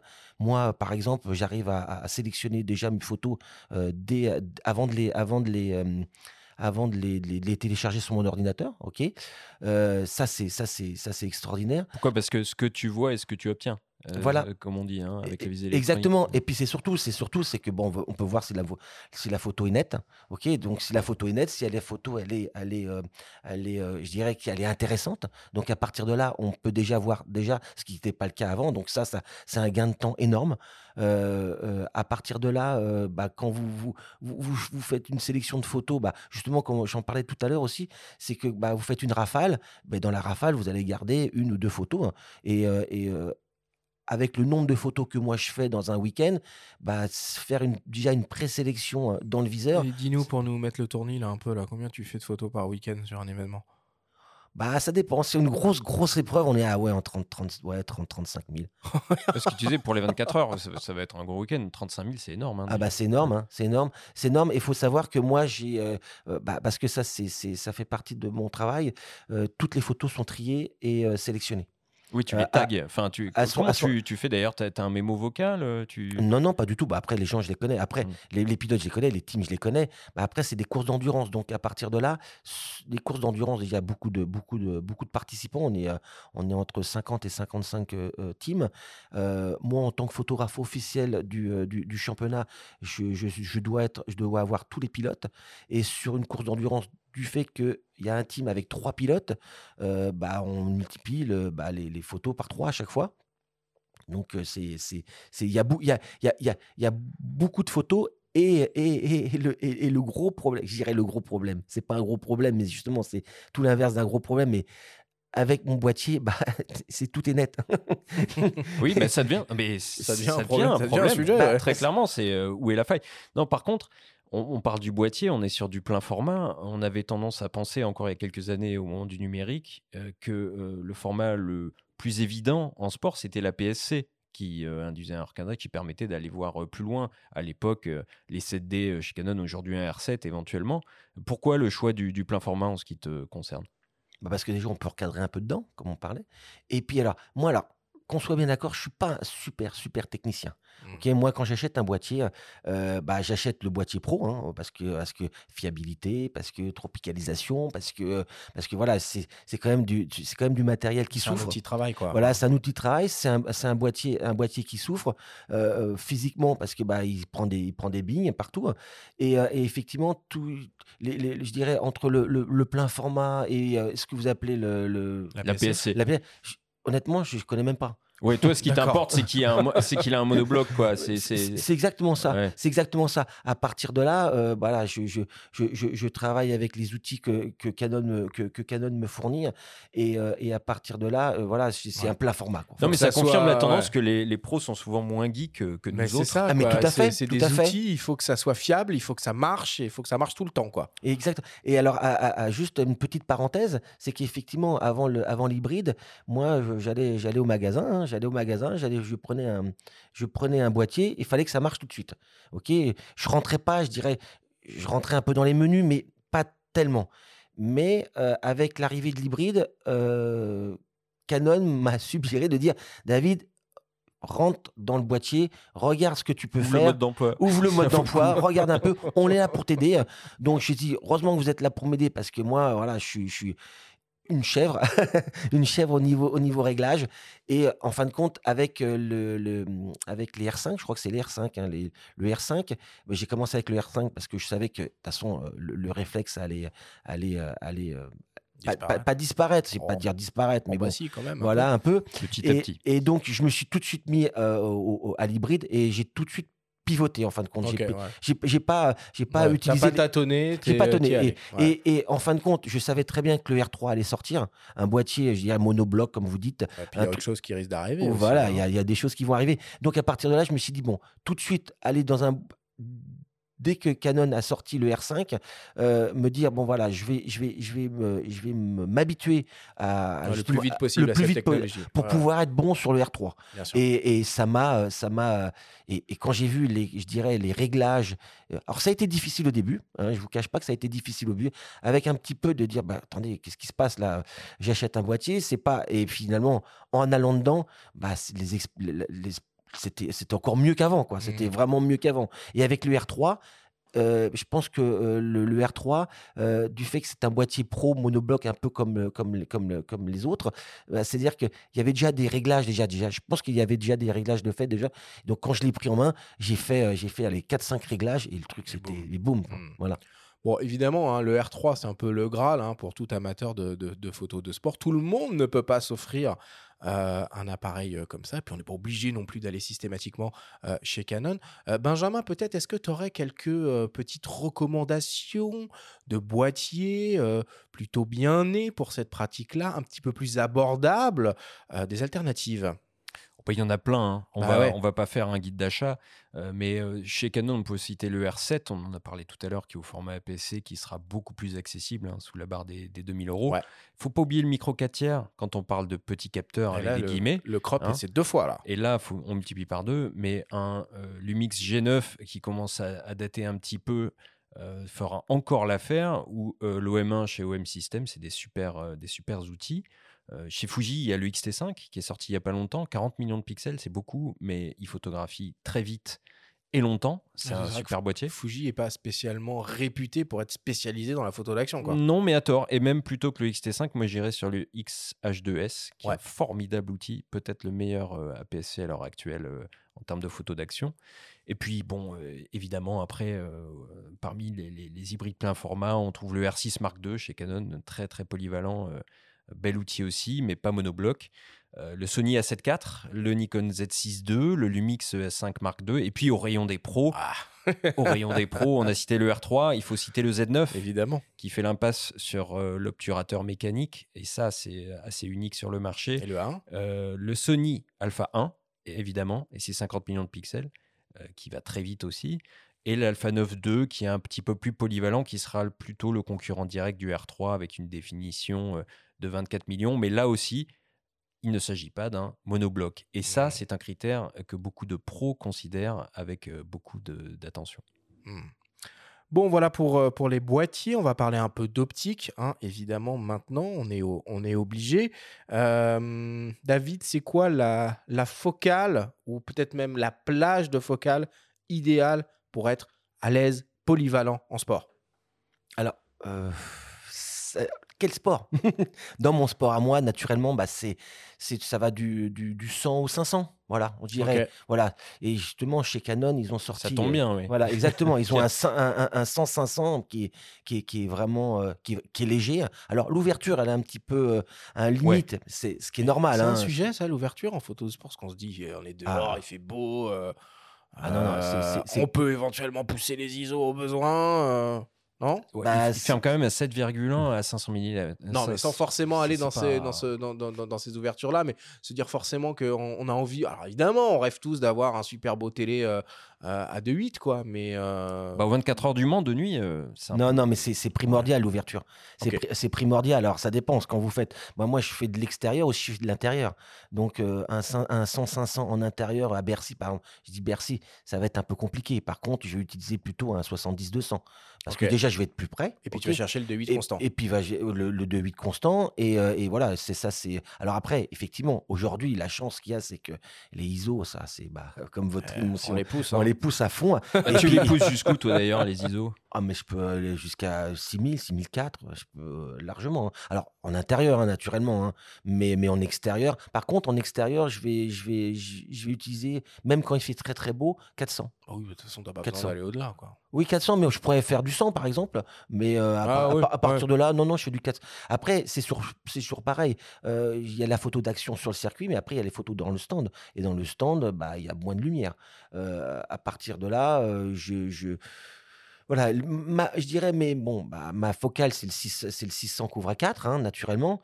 Après, on va, on, va, on va sur du 200, 70-200, et, et après du grand angle. Mais par contre, sur, sur, un, sur une épreuve où j'ai pas besoin d'aller. Euh, voilà, j'ai un, un petit week-end où j'ai pas beaucoup d'impératifs, je peux utiliser le 100-500, effectivement. Je regarde la météo et à partir de là, euh, j'ai pas trop d'impératifs. Mais, l'ouverture sur un 600 couvre à 4, c'est euh, voilà, vous, vous montez en vitesse et vous avez, une profondeur de champ qui, est limitée. Et justement, vous, pouvez, faire sortir le sujet avec la profondeur de champ Pour le portrait, tu n'utilises pas des optiques à grande ouverture. Il y a notamment un 85-1.2 euh, bah, en gamme RF qui est extraordinaire. Il est, extraordinaire. Alors je l'utilise, je l'utilise aussi justement pour faire du portrait, pour faire des trucs un peu plus, je dirais, euh, un peu plus close-up avec, avec les pilotes. Euh, voilà, je, je, prends, je prends mon temps et, et effectivement, je, joue là-dessus. Mais il n'est pas léger, hein. Il est, pas léger, mais, mais pour, pour l'utiliser de temps en temps, voilà. Je, pense que cette optique, elle fait partie des, des rares objets où en fait le poids, c'est pas le sujet. C'est tellement beau, c'est tellement exceptionnel. Oui, mais le, oui, mais le poids dans un avion, c'est ça coûte cher. Ah, le, le, poids, le prix reste des sujets quand même. Après, euh, franchement, quand tu vois à la fin les résultats, je suis d'accord que bon. Euh, non, mais c'est sûr que c'est sûr que là le, le 80 le, le, le 85, j'ai l'utilisé aux 24 heures du Mans. Pourquoi? Bah tout simplement, je vais en voiture, donc euh, voilà, je peux je peux prendre plus d'optique. Je vais prendre du, je vais prendre un studio, je vais prendre un studio un studio photo que je vais que je vais installer sur place. Et après, voilà, c'est pas une optique que je vais utiliser tout le temps. Un studio photo, pardon, je t'interromps. Qu'est-ce que tu entends par là? Tu prends des flashs aussi tu Oui, tout à fait. Parce que bon, en tant que photographe officiel du, du championnat, bah là c'est la première épreuve aux 24 heures du Mans. Donc à partir de là, j'ai les, j'ai les, euh, portraits officiels, les machins, exactement, tous les pilotes. J'ai les, le protocole. le protocole qui va se faire euh, bien en amont. Euh, de, la, la, la, course, la course, la course en elle-même commence le samedi, du, samedi au dimanche, mais l'amont, ça commence dès lundi. Hein. Dès lundi, je vais être sur le circuit, je vais commencer les mardi, mercredi, je vais commencer les portraits officiels. À partir de là, il va y avoir les, toutes les motos aussi à photographier.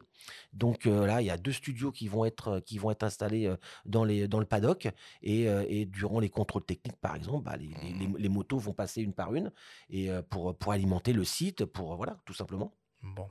Alors, euh, pour faire quelques petites recommandations de produits, alors sans forcément aller sur ce magnifique 600 mm euh, que, tu as, euh, que évoqué, mais dans des budgets un peu plus raisonnables et pour rester dans cette plage de focale, hein, comme tu l'as expliqué, du 100 au 500 mm. Alors voilà, chez Canon, il y a ce fameux 100-500 mm, f4.5.6.7, il y a un 100-400 mm, f5.6.8, et il y a, je trouve, un assez intéressant 24-240 mm, f4.6.3, toutes ces optiques étant évidemment stabilisé et équipé d'une motorisation USM. Chez Nikon, on va trouver un, 100-400 mm et un 24-200 mm.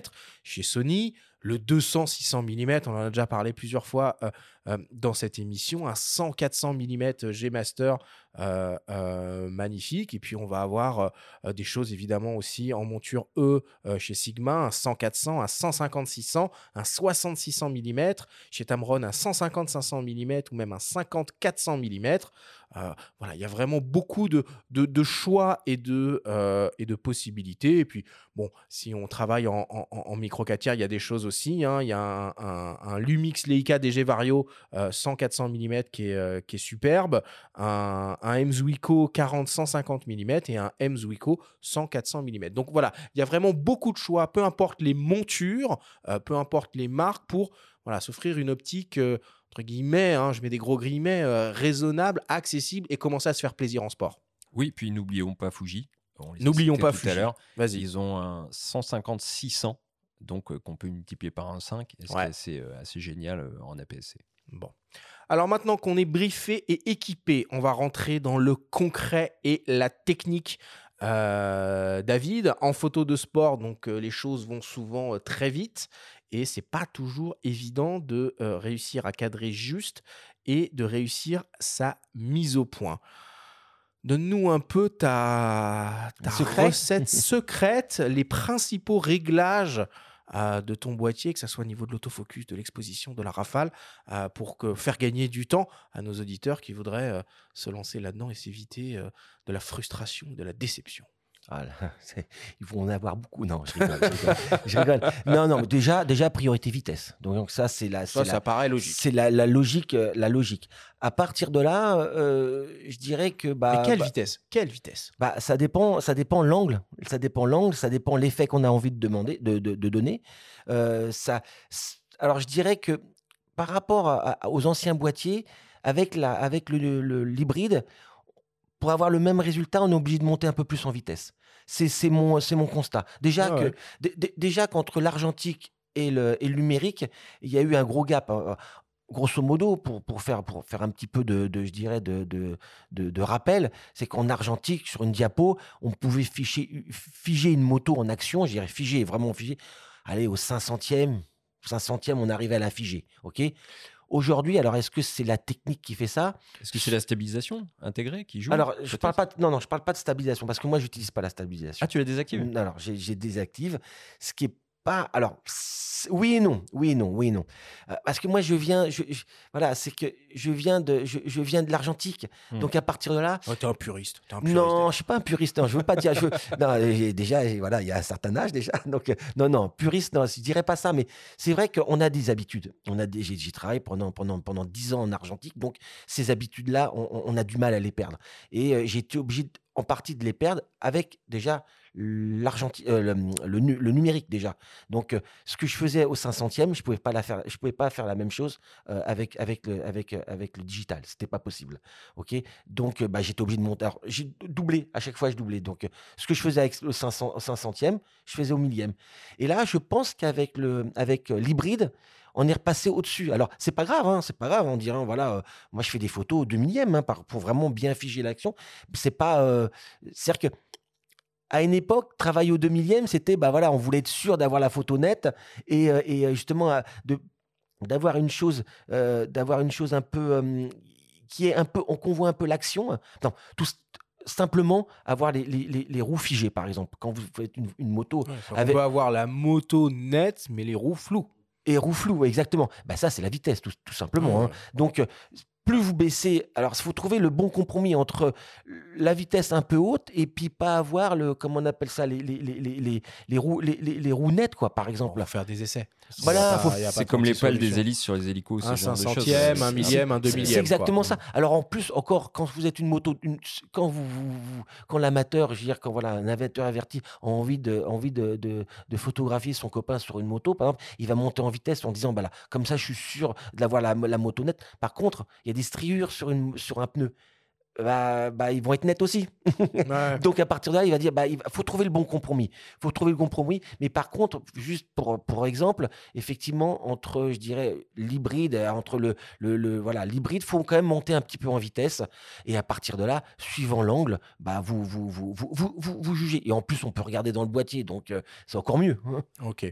Donc euh, un cinquantième, un millième en mode priorité à la vitesse. tu l'as dit tout à l'heure, mmh. à peu près 400 euh, ISO en extérieur euh, euh, plein jour. Mmh. Donc, du coup, ta variable d'ajustement, c'est euh, l'ouverture mmh. qui est gérée par, par le boîtier. la rafale, maintenant, parce qu'on voilà, hein, il existe maintenant des appareils, même pas forcément professionnels, qui ont des cadences d'acquisition en rafale jusqu'à, je crois, 60 images par seconde, si je dis pas de bêtises. Benjamin, on l'a déjà dit assez, assez micro. En rafale, on se met au max, ou je sais pas, on se met à 10, ou on se met à 15, on Comment on fait? Bah, je, dans, un, dans une semaine, la semaine prochaine, je vais faire 35 000 photos. Donc, je vais pas me mettre au max. Bah ouais, c'est ça. je vais pas me mettre au max parce que, parce que déjà, euh, alors, moi, je vais utiliser. Euh, alors, ça, ça va. je vais, je vais la, la, la, condition où je vais me mettre au max, c'est un départ. Ok. Un départ, parce qu'il peut y avoir une chute il peut y avoir un, voilà, un, fait de course qui va faire que bah, je, vais je vais vouloir avoir l'action de A à Z. Effectivement, après, je vais quand même réduire parce que tout simplement, parce que c'est bien de faire des. Alors, c'est très bien, hein, la, cadence moteur, c'est extraordinaire. Ce, qui, ce, que, ce, que, ce que produit les marques d'appareils photo, c'est juste hallucinant. Maintenant, euh, maintenant, bah, faut savoir qu'il faut trier derrière. Et, euh, et, plus vous faites de photos, et plus c'est long. Et voilà. Donc, moi, je ne me, mets pas, je me mets pas au maximum. Je fais de la rafale, hein, qu'on soit bien d'accord, je fais de la rafale parce qu'il faut quand même capter le, capter, capter une, émotion, capter. Et puis des fois, il y a avant le virage, il y a pas. Pendant le virage, il y a et après, il y a pas. Donc, euh, donc, faut, faut quand même euh, utiliser une rafale, une certaine rafale, mais pas le maximum. Je vais pas utiliser le maximum. Oui, puis il faut être très vigilant sur un aspect, c'est qu'on parle de ces euh, rafales superlatives maximales qu'on obtient en obturation électronique. Donc là, c'est un point un petit peu technique, mais qui peut engendrer des déformations sur l'image, notamment sur des sujets aussi rapides que des motos, mmh. notamment si on, est en position latérale par rapport au sujet qui va se déplacer et qu'on balaye. bon, pour faire un filet, on en parlera plus tard. Là, il faut faire très attention parce qu'on peut avoir des déformations qui du coup euh, seront euh, rédhibitoires qu'on ne pourra pas euh, corriger. Ce qu'on appelle le rolling shutter. Et puis il y a des notions de, de, de, buffer, de, taille de carte mémoire qui, qui, qui, rentrent en compte mécaniquement aussi. Hein. Ah, complètement. et ça, c'est vrai que quand, sur les on n'a pas les mêmes performances en RAW plus JPEG que en JPEG que, que en RAW que machin. Enfin sur la durée quoi. Et selon le type de carte dont on dispose. C'est pour ça que tout à l'heure d'ailleurs, je parlais plutôt du XH2S en photo d'action que du XT5 chez Fuji parce que le XH2S a un compartiment pour les CF Express type B, qui sont des cartes bien plus endurantes et rapides, et qui permettent d'avoir une mémoire tampon bah, plus large, tout simplement. Mmh. Excusez-moi, mais c'est vraiment primordial, ça, hein, d'avoir une, d'avoir une, une, carte, effectivement, la mémoire tampon. Moi, je l'ai subi hein, au début, hein, je l'ai subi parce que avec l'hybride, j'ai acheté, bah, bah comme, comme tout le monde, quand on voit le prix des cartes, ça refroidit, un, peu, ça, refroidit un peu. Effectivement, euh, on est à 200, 300, 400 euros euh, des, des, 256. Alors peut-être que ça, ça a peut-être baissé, mais c'est vrai que c'est, c'est, un peu compliqué et, euh, et, et, surtout ne pas, ne pas acheter des cartes qui sont, je dire, alors après, il y a des fois 10, des fois 14 des fois 1000. Je sais pas. Moi, j'ai, voilà, j'ai, j'ai, je suis les conseils de, du fabricant Canon qui me dit bah faut acheter cette, bah, cette carte justement parce que euh, sinon il y a un blocage quoi. Il y a un blocage, il y a un blocage et ça m'est arrivé au début, ça m'est arrivé fréquemment d'avoir un blocage. Rien de plus frustrant que d'être ah, bah, bloqué au milieu bah, d'une c'est pas, c'est pas frustrant. Euh, ça peut, euh, dans mon cas, ça. Oui, c'est, un problème quoi. C'est clair. J'ai, un problème de, de boîtier parce que j'ai pris le boîtier, je l'ai mis contre le mur. Donc c'est réglé l'histoire. Donc voilà. Euh, donc euh, je l'ai pris le boîtier, je l'ai mis contre le mur. Voilà. Donc j'étais le lendemain, j'étais racheté un autre. Bah, tout simplement parce que vous êtes. Bah, c'est pas ça, c'est que vous avez. Légèrement nerveux, David. Un petit peu, un petit peu. Surtout. Bah, non, non, mais c'est ce qui, ce qui s'est passé, c'est que c'est que bah, vous êtes vous êtes dans une conférence de presse, il y a une remise de médaille. Et tu manques la photo et du coup tu n'as pas fait ton travail. On fait comment? Voilà, tout simplement. Bon, maintenant le sujet le plus délicat en réglage boîtier sur de la photo de sport l'autofocus. David, on t'écoute. Ah, l'autofocus, il va être très simple. Bah, j'utilise l'autofocus. Je crois que tu allais nous dire que tu restais en mise au point manuel. On a prévu 25 minutes hein, sur l'autofocus Alors, non, non, l'autofocus, alors l'autofocus, il est, c'est maintenant sur les nouveaux outils, c'est extraordinaire. Alors, euh, sur le R3, il y a un stabilisateur à l'intérieur que j'utilise ah ok, celui-là tu ne le désactives pas. je ne désactive pas. C'est celui de l'optique alors. C'est l'optique. Je n'utilise pas du tout le, le, stabilisateur d'optique. Euh, je peux alors je travaille allez, à, allez, à 80% en autofocus, mais je travaille aussi en manuel. En manuel parce que. un puriste, un puriste. non, non, j'utilise parce que voilà, c'est toujours pareil. Euh, par exemple, par exemple sur, du, sur de la longue focale, sur de la longue focale, euh, sur les circuits, vous avez des brumes de chaleur. La brume de chaleur, euh, bah ça. Euh, ça foire la F, quoi. Bah, ça foire la F. Ça foire pas vraiment, mais il n'y a pas le piqué qu'on peut avoir. Et bah, vous travaillez en manuel, ça n'a rien à voir. Alors, vous avez alors en plus pour le tri des photos c'est encore plus facile parce que là vous faites un point sur un sur un vous faites le, votre point où vous, vous voulez faire le point tout simplement et là vous avez du flou net et flou donc là, pour, le tri, c'est encore plus facile. Maintenant, c'est sûr que s'il y a une action euh, où, euh, voilà, s'il y a, peut-être une possibilité de chute ou un truc comme ça, on va pas utiliser le manuel, c'est évident parce qu'on veut, on veut avoir l'action sur, tout sur, sur, toute la, sur, toute la section. Mais l'autofocus, je dirais que en plus avec l'hybride, bah, on se balade partout, hein, on se balade au coin du, je dirais au coin du feu, non, c'est pas au coin du feu, mais au coin à droite, au coin à gauche, on va partout quoi dans le, dans le capteur. Donc ça c'est extraordinaire. Mais voilà, je vais utiliser l'autofocus, en permanence. Maintenant, euh, maintenant pas le stabilisateur du, euh, du euh, je dirais, du euh, de l'optique. De l'optique. Mais sur la mise au point manuel, tu t'y prends comment concrètement? Tu te sers de la loupe Tu fais confiance à ce qu'on appelle le focus picking, ces espèces de liserés de couleurs qui apparaissent dans le viseur qui te permettent de visualiser la zone de netteté? Comment tu, tu fais? Bah, comme il, a, il a un mètre. il va jusque là où ça passe. Alors, il y a deux, il y a deux, il y a deux, il y a deux, deux fonctions. C'est soit je me mets en one shot, c'est-à-dire que je vais faire le point et je vais rester légèrement appuyé pour garder le point. Ouais sachant que bah, la moto va arriver euh, euh, 3 secondes ou 4 secondes avant, bref, peu importe. voilà. Ou soit je vais carrément me, me, faire le point et mettre, mettre le, mettre désactiver, désactiver l'autofocus, tout simplement. Voilà. Bon.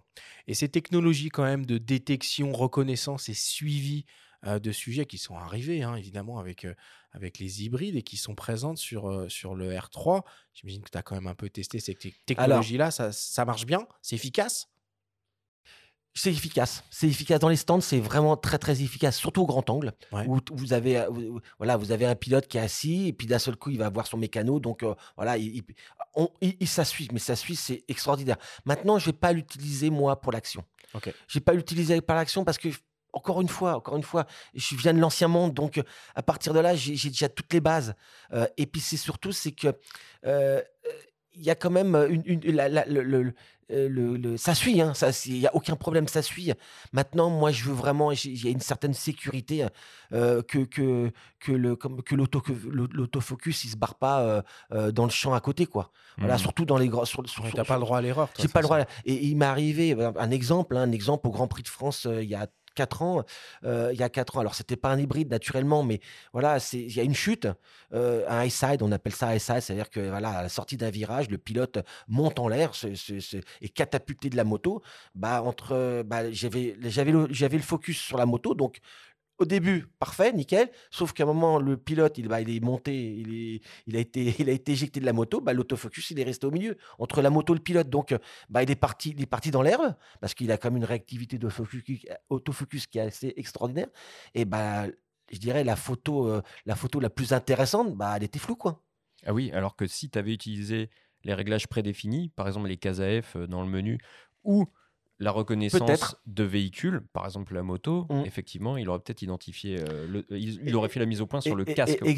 exactement. Mais le, et le souci qu'il y a aussi, c'est qu'en fin de compte, à un moment, que, euh, et ça, je m'en suis aperçu justement pour rentrer dans le, je dirais, rentrer dans la définition du boîtier, dans les réglages, c'est que, c'est que bah, il y, a beaucoup de choses entre, entre c'est-à-dire qu'il y a la plage, elle est tellement énorme de, de, de réglages, de, de, de, tout ce qu'on peut imaginer. C'est que bah faut, faut, voilà, faut, faut passer d'un réglage à l'autre. Et ça, et ça, je le vois par exemple pour le flash, par exemple. Peut-être que c'est peut-être pas le, le moment. Les petits encarts flash. Voilà, petit encart flash. bah, le, parce que moi, je travaille en, en, en électronique, hein, en vidéo électronique. Et ben, avec le flash, comment on fait? Donc, il faut repasser en manuel. Il mmh. faut repasser en, mécanique, pas en manuel, mais en mécanique. mécanique, Donc, ça, ça c'est encore des choses. Et quand on est dans le speed, quand on est dans le, dans la, dans le, dans le, dans le, dans le speed, alors des fois, j'ai naturellement plusieurs boîtiers, hein, qu'on soit bien d'accord. J'utilise pas le, un, boîtier où je mets des, optiques. Donc, j'ai une panel d'optique qui a sur chacun des boîtiers. Et justement, il y a des réglages différents suivant les boîtiers. Mais dans le mode d'emploi du R3, tu pourras voir que tu peux personnaliser plusieurs configurations. mais, mais, et tu pourras passer rapidement de l'une à l'autre. Non, mais par contre, on comprend que tu as une utilisation euh, entre guillemets à l'ancienne. C'est juste que tu as des habitudes et tu, tu, les retrouves euh, sur le R3, mais tu te sers quand même du mode high cerveau. On parle de, bien réglage AF. Mais on est bien sûr, mais bien sûr. L'équivalent euh, chez les concurrents, c'est AFC. Hein, ah, peut-être, peut-être. Oh, je connais pas. Mais high cerveau chez Canon. Mais voilà, donc non, non, mais bien sûr, l'autofocus je l'utilise à, à 80, je dirais 90%. Faut pas, faut pas, c'est obligatoire. Euh, maintenant, c'est vrai que si on veut vraiment, euh, je dirais, peaufiner les réglages, le manuel, euh, le manuel, le manuel, c'est bien. Alors, exemple, hein, sur le 85 mm, le 85 mm, là par contre, j'utilise que le, que le manuel. Mmh, mmh. Bon, on commence à s'approcher de, la fin, mais il y, y, a un sujet qu'on n'a pas encore qu'on n'a pas encore abordé, hein, parce que s'il y a bien un effet en photo de sport qui fait rêver, c'est celui du filet. Mais euh, obtenir une bonne photo d'action avec un filet réussi, bah c'est pas c'est pas super simple. C'est pas super simple à faire. On vous propose euh, d'écouter le témoignage de Francis Bompard, photographe sportif et animalier spécialisé dans les compétitions de ski, nous donner sa recette miracle pour un filet parfait. Et David, on écoutera la tienne juste après. Alors, pour donner de la, puissance à une photo, euh, on a plusieurs solutions. On a soit une photo de face avec un gros télé, comme j'expliquais, qui, est très séparé, etc. Soit on a ces photos de profil où il faut descendre notre vitesse d'obturation pour pouvoir euh, avoir justement un effet de vitesse, un effet de, mouvement euh, qui, n'existe qu'avec des vitesses d'obturation qui sont très lentes. Donc, euh, se placer de profil par rapport au sujet, bien entendu, parce que c'est un, des seuls moyens de lui donner de la vitesse. De face, on n'arrivera pas du tout à avoir cet effet-là. Ensuite, descendre notre vitesse d'obturation. Donc, il faut arriver sur des vitesses. Tout dépend de la distance du sujet. Euh, si le sujet est très loin, on a besoin d'une vitesse d'obturation qui, peut être un peu, plus lente. Euh, si le sujet est très près, il faudra quand même une vitesse d'obturation j'appelle un peu plus élevée, c'est-à-dire qu'on est à partir du 125e jusqu'au 60, 40, 30 en fonction de l'effet qu'on veut donner à la photo. Euh, après, il va y avoir un problème de stabilisation. Il va falloir trouver quelque chose pour stabiliser notre prise de vue. Donc en fait, il faut vraiment aller à la même vitesse que le sujet quand on le prend en photo, de façon à ce que notre point et la mise au point soit vraiment sur le sujet, qu'on soit à la même vitesse que lui. Et, donc, avec une vitesse lente, on va donner cet effet de, cet filet, ce qu'on appelle, c'est-à-dire ce, flou directionnel qui, va, qui va donner de l'ampleur à la photo et qui va lui permettre d'exprimer le mouvement, en gros. Le, le filet, hein, c'est de l'artisanat, c'est un tour de main. Hein. David, toi, tu arrives du premier coup à chaque fois? Ah non, pas du tout. non, non, mais après, il y a beaucoup de déchets. Hein, c'est, bon, je, vais rejoindre ce que, ce que l'autre photographe a dit. Hein, c'est exactement ça. C'est-à-dire que, que voilà, c'est, une alchimie entre, entre entre le, sujet photographié, la distance. Maintenant, c'est toujours pareil. Grâce, grâce à l'hybride, ben, on peut voir le résultat direct, euh, ce qui n'était pas le cas avec l'argentique. Euh, maintenant, maintenant, voilà, on t'attend, on, va partir à partir d'une base de 125e, 60e, ok. Et suivant, suivant le, je dirais, suivant la rapidité, bah, faut, voilà, faut, faut, faut, euh, faut, je dirais, faut, faut juger. Maintenant. Euh, dans le ski, moi, je, n'ai jamais fait de photo de ski. Par contre, dans la moto, le problématique qu'il y a, c'est les vibrations. C'est-à-dire qu'en fin de compte, vous avez alors un skieur qui alors je pense que le skieur aussi, quand il a les skis sur le sur le sur la sur la neige, il y a des vibrations aussi. Hein. Donc il y a des vibrations, je dirais, bah, latéralement, mais aussi hauteur dans le sens de voilà vertical vertical quoi. Donc donc et en moto en moto ça joue vachement. Donc à partir de là, on essaye de on essaye de voilà de de, de, on va commencer avec une certaine vitesse. Alors, pareil, ils vont passer plusieurs fois devant nous. En ski, c'est peut-être pas le cas, mais, euh, mais donc faut peut-être euh, euh, moins assurer une photo avec une vitesse, avoir, avoir cet effet-là, mais avec une vitesse un petit peu plus élevée, euh, voilà, quitte à retravailler un petit peu l'image. Par contre, en, moto, ils vont passer plusieurs fois devant nous, donc on peut, on peut, voilà, on va faire un tour au 60e, euh, on va descendre peut-être au 30e. Alors après, au 30e, ça commence à devenir, là, c'est devenu, c'est un problème de photographe après. Euh. Ah oui, voilà, c'est ça, c'est exactement, c'est la prise, c'est la prise en main et suivant aussi l'optique. Hein, l'optique, elle, elle, joue, elle, joue, joue, beaucoup là-dessus. Mais, mais voilà, c'est vraiment, c'est une alchimie entre tout.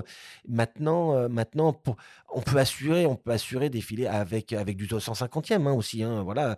Puis il y a, y a, aussi le, ce qui est très très important, c'est le fond. Ah ben voilà, c'était la question que je voulais. Parce qu'il faut qu'il se détache. Il faut qu'il se détache du fond et puis il faut que le fond soit photogénique mmh. aussi. Exact, exactement. dans les couleurs, quoi. Voilà, exactement. Par contre, souvent sur les circuits, bah, vous avez des pubs, vous avez des trucs comme ça qui sont vraiment pas c'est pas joli. Hein. Bah, justement, le filet sert à les masquer du coup. Bah Donc, euh, rendre un fond qui est pas photogénique, euh, le rendre euh, exploitable en tout, fait. Tout, à fait. Maintenant, c'est compliqué parce que c'est quand même, vous avez des fonds qui sont vraiment omniprésents avec des couleurs, avec des couleurs qui pètent. Donc, les, les masquer, ça va être très très compliqué. Hein. voilà, c'est plutôt du Photoshop là. Hein.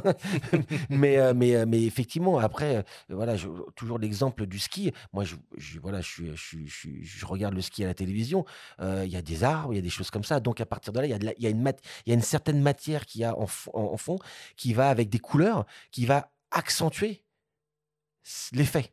Il va vraiment accentuer l'effet. Donc ça, c'est ça, c'est ça, c'est bien aussi. Ça, faut jouer aussi là-dessus, quoi. Parce qu'il peut y avoir une vitesse un peu plus élevée qui n'est pas, qui est pas généralement euh, considérée comme une vitesse pour faire ce genre d'effet-là. Maintenant, maintenant, avec le fond, ça peut, ça peut jouer aussi là-dessus. Bon. Allez, on va conclure là-dessus. Merci beaucoup, David d'avoir partagé tant de choses avec nous. J'ai appris beaucoup de choses, surtout au début. Nous aussi. Ah bah, moi aussi. Hein. aussi on, a appris, on a appris beaucoup de choses. Je suis plus vélo que moto, mais ça me donne envie d'aller faire de la photo autour des circuits. Avec plaisir. Allez, je mets un terme à cette discussion et on attaque le débrief.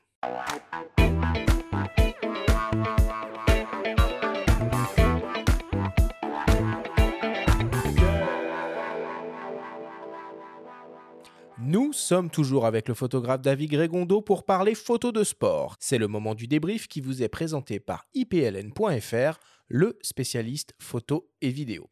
Alors David, si on devait essayer de résumer euh, succinctement tout ce que l'on s'est dit pendant cette émission. Première question, c'est quoi une bonne photo de sport? Bah, C'est un cadrage, une lumière, euh, bah, le sujet photographié, hein, ça dépend, ça dépend, du, euh, ça dépend voilà, de l'intérêt. Mais mais il y a de comment on appelle voilà, c'est ça, c'est le je dirais c'est c'est c'est c'est le global de tout quoi. La lumière, l'intérêt de la photo, le sujet photographié, c'est tout quoi. On n'a pas parlé de météo pendant l'émission. Est-ce que la Ah. pluie, c'est quelque chose que tu attends parfois, que tu redoutes? Ah bah qu'on redoute toujours, hein, parce que c'est vrai que c'est les, c'est-à-dire que l- la pluie, la pluie en moto, c'est synonyme de chute, de bah de d'ouverture, hein, surtout hein, d'ouverture sur sur, sur sur sur les objectifs. Maintenant, maintenant, on- mais il y a un côté spectaculaire aussi. Ah oui, tout à des- fait. C'est Non, des non. photos différentes, quoi. Les Alors- éclaboussures, euh, Alors, les gouttes. euh. alors, exactement. Alors, il y a, y a pluie, pluie. C'est-à-dire que là où c'est vraiment extra- extraordinaire et photogénique, je dirais pas extraordinaire, mais photogénique, c'est quand il pleut vraiment beaucoup.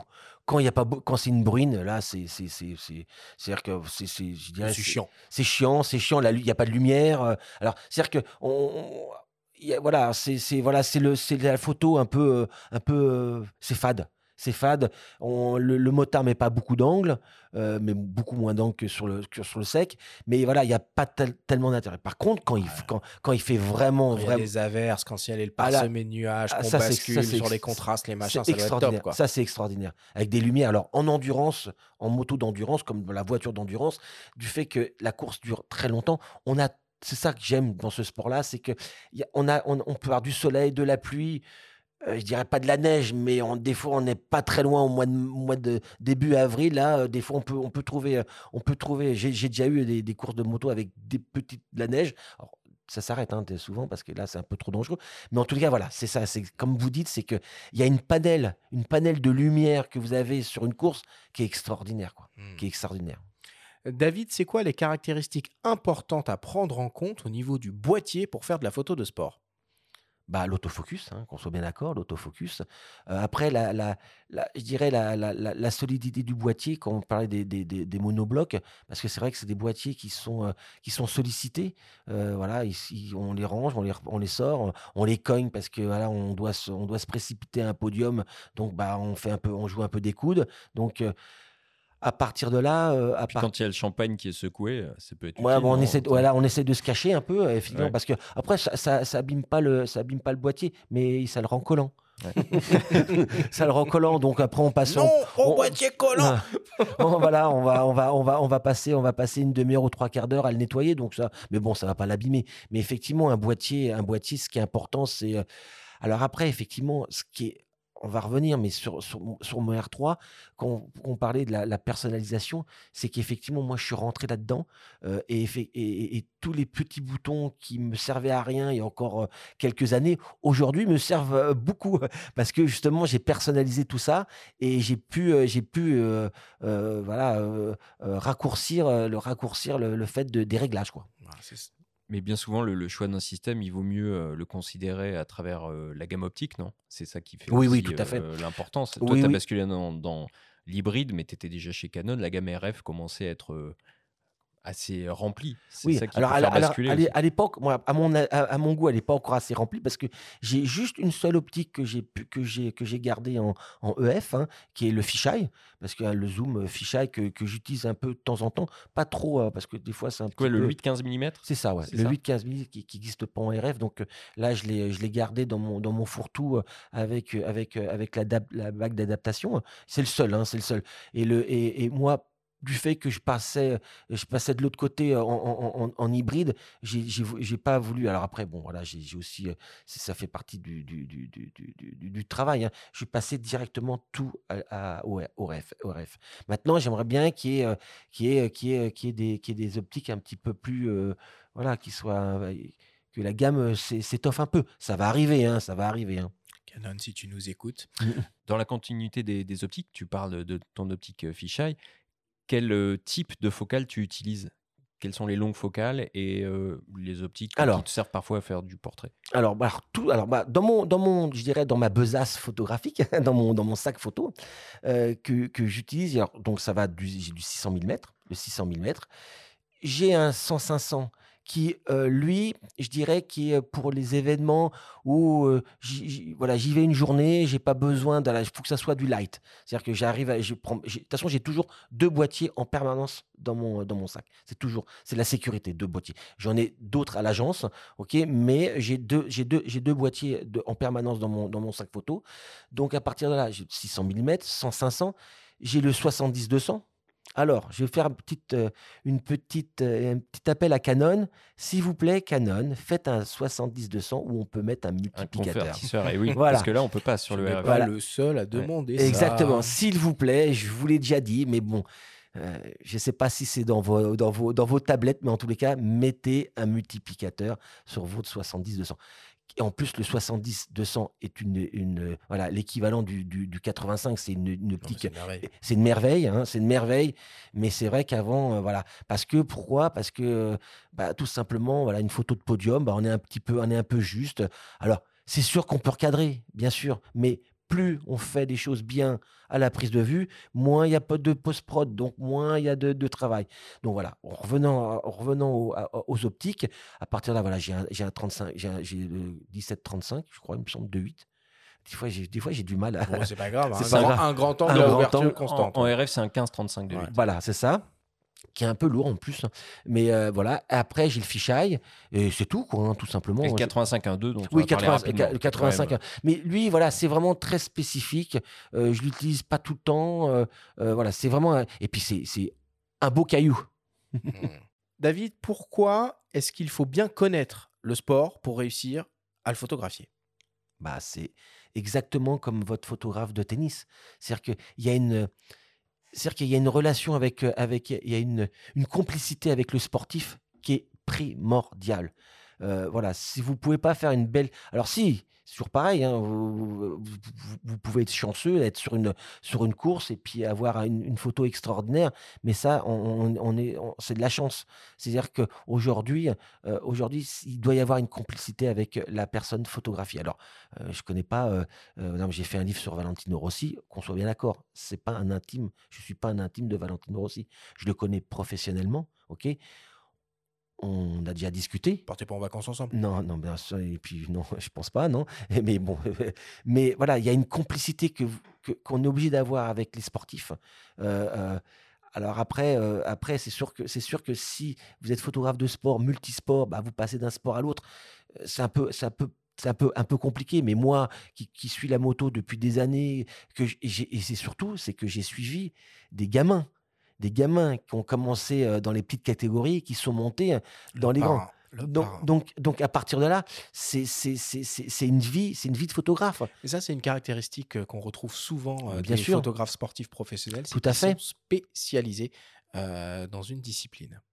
Et pour terminer, David, c'est quoi les réglages principaux à faire sur son boîtier pour photographier de l'action?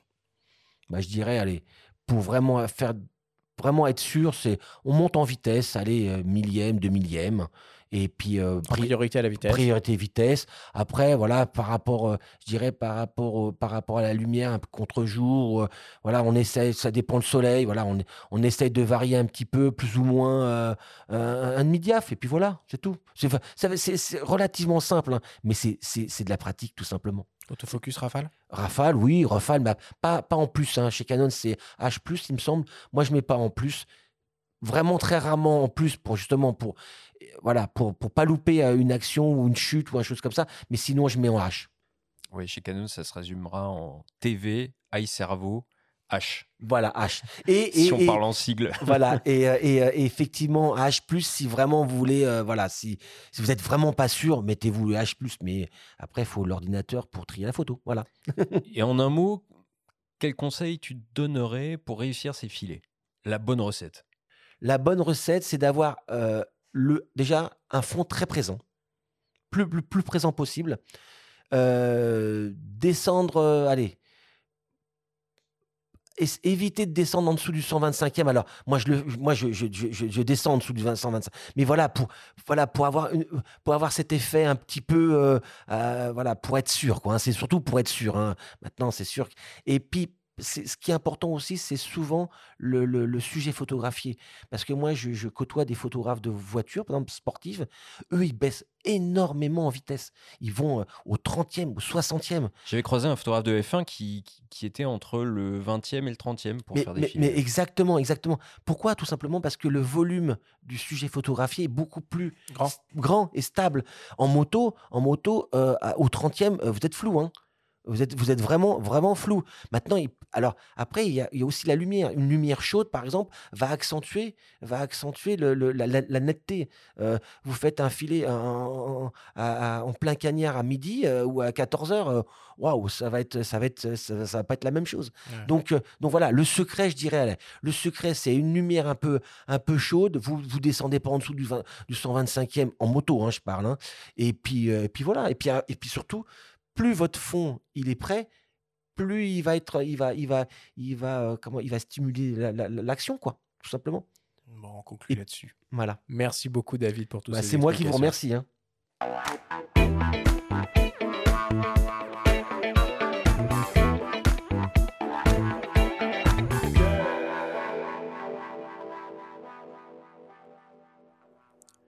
Il est temps de passer à la dernière partie de cette émission et d'attaquer le traditionnel quiz.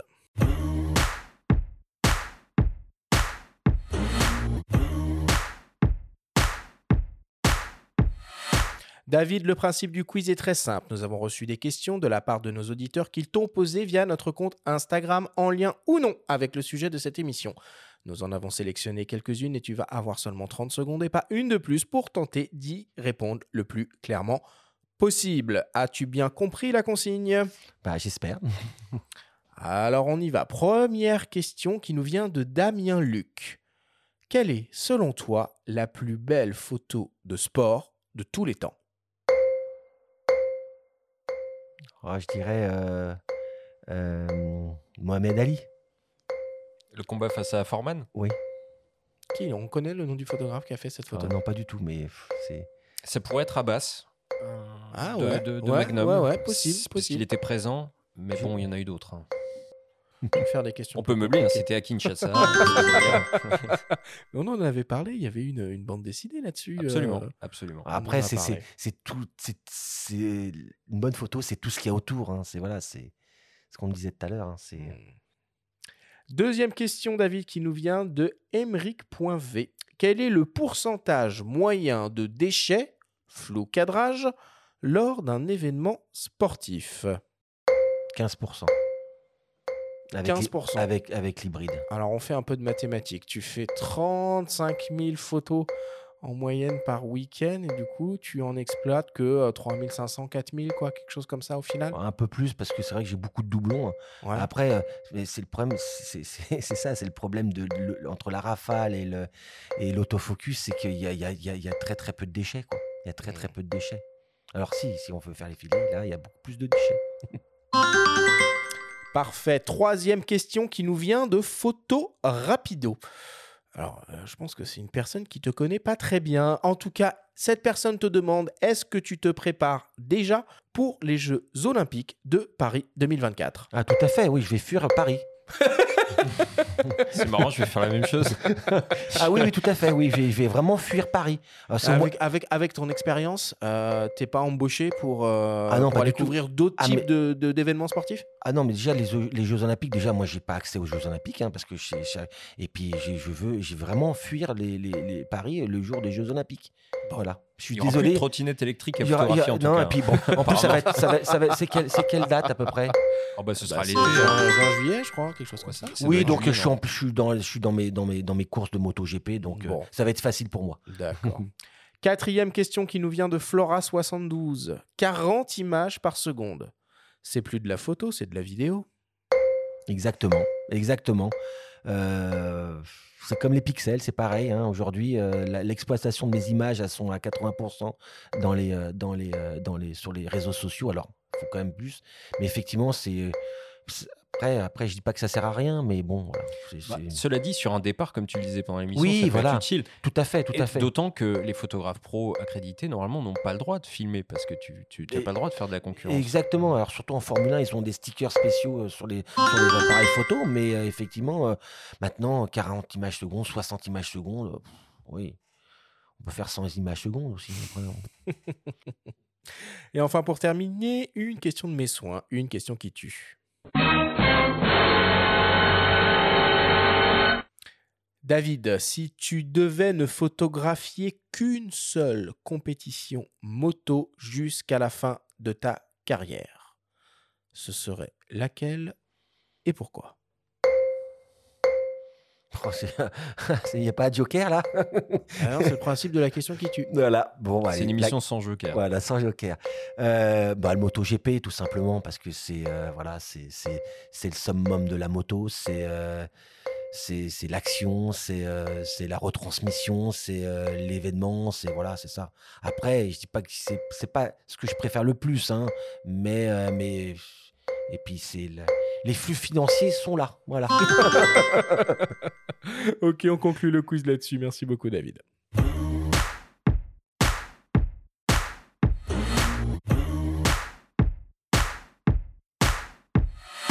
Nous voilà désormais à la fin de cette émission. David, c'était évidemment un plaisir de te recevoir dans notre studio à nos micros. Euh, du coup, tes actualités, là, qu'est-ce qui arrive? Donc, tu pars sur les 24 heures du Mans, on a bien compris Alors, bah, l'actualité, elle est quasiment presque. C'est ce week-end, là, les 24 heures du Mans? c'est dans, deux semaines, c'est le week-end prochain.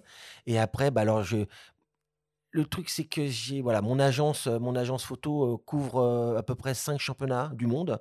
Ok, ça va de, de l'extrême est à, ou, bah, sur tout le continent. Donc Là, vraiment, c'est les courses, les, on appelle ça les road racing, c'est-à-dire les courses sur piste, donc 24 heures courses d'endurance, MotoGP, Superbike. Euh, voilà, ça c'est vraiment la grosse, je dirais, les gros événements de, de, de, l'année. Et après, moi, j'ai vraiment beaucoup développé les courses, je dirais, les courses l'hiver, donc tout ce qui est championnat des courses sur glace, les courses en salle, avec le super enduro, par exemple, c'est des, des, épreuves qu'on connaît pas bien en France, le ice racing par exemple. Et, euh, mais de toute façon, tout le long de l'année, je, suis occupé tout le long de l'année, grosso modo, c'est ça. Voilà. Mais voilà, ce Grand Prix, euh, les prochaines pour faire court, c'est MotoGP, euh, MotoGP en Europe, après l'endurance championnat de France aussi de, superbike. C'est un peu, un peu, un peu, un peu moins, mais bon voilà. On a de la chance d'avoir réussi à te, d'avoir réussi à te capturer oui, dans notre studio aujourd'hui. Merci beaucoup, David. Et bah, c'est moi qui vous remercie. on hein. espère à une, à une prochaine fois. C'est très gentil et puis euh, que tout le monde passe une bonne journée ou une bonne soirée. La semaine prochaine, euh, on vous proposera une émission consacrée à l'observation de la nature avec des jumelles. Nous recevrons pour l'occasion et pour la première fois à ces micros le photographe et journaliste scientifique Jean-Luc Dauvergne. Merci à tous de nous avoir écoutés, prenez soin de vous et on se retrouve la semaine prochaine.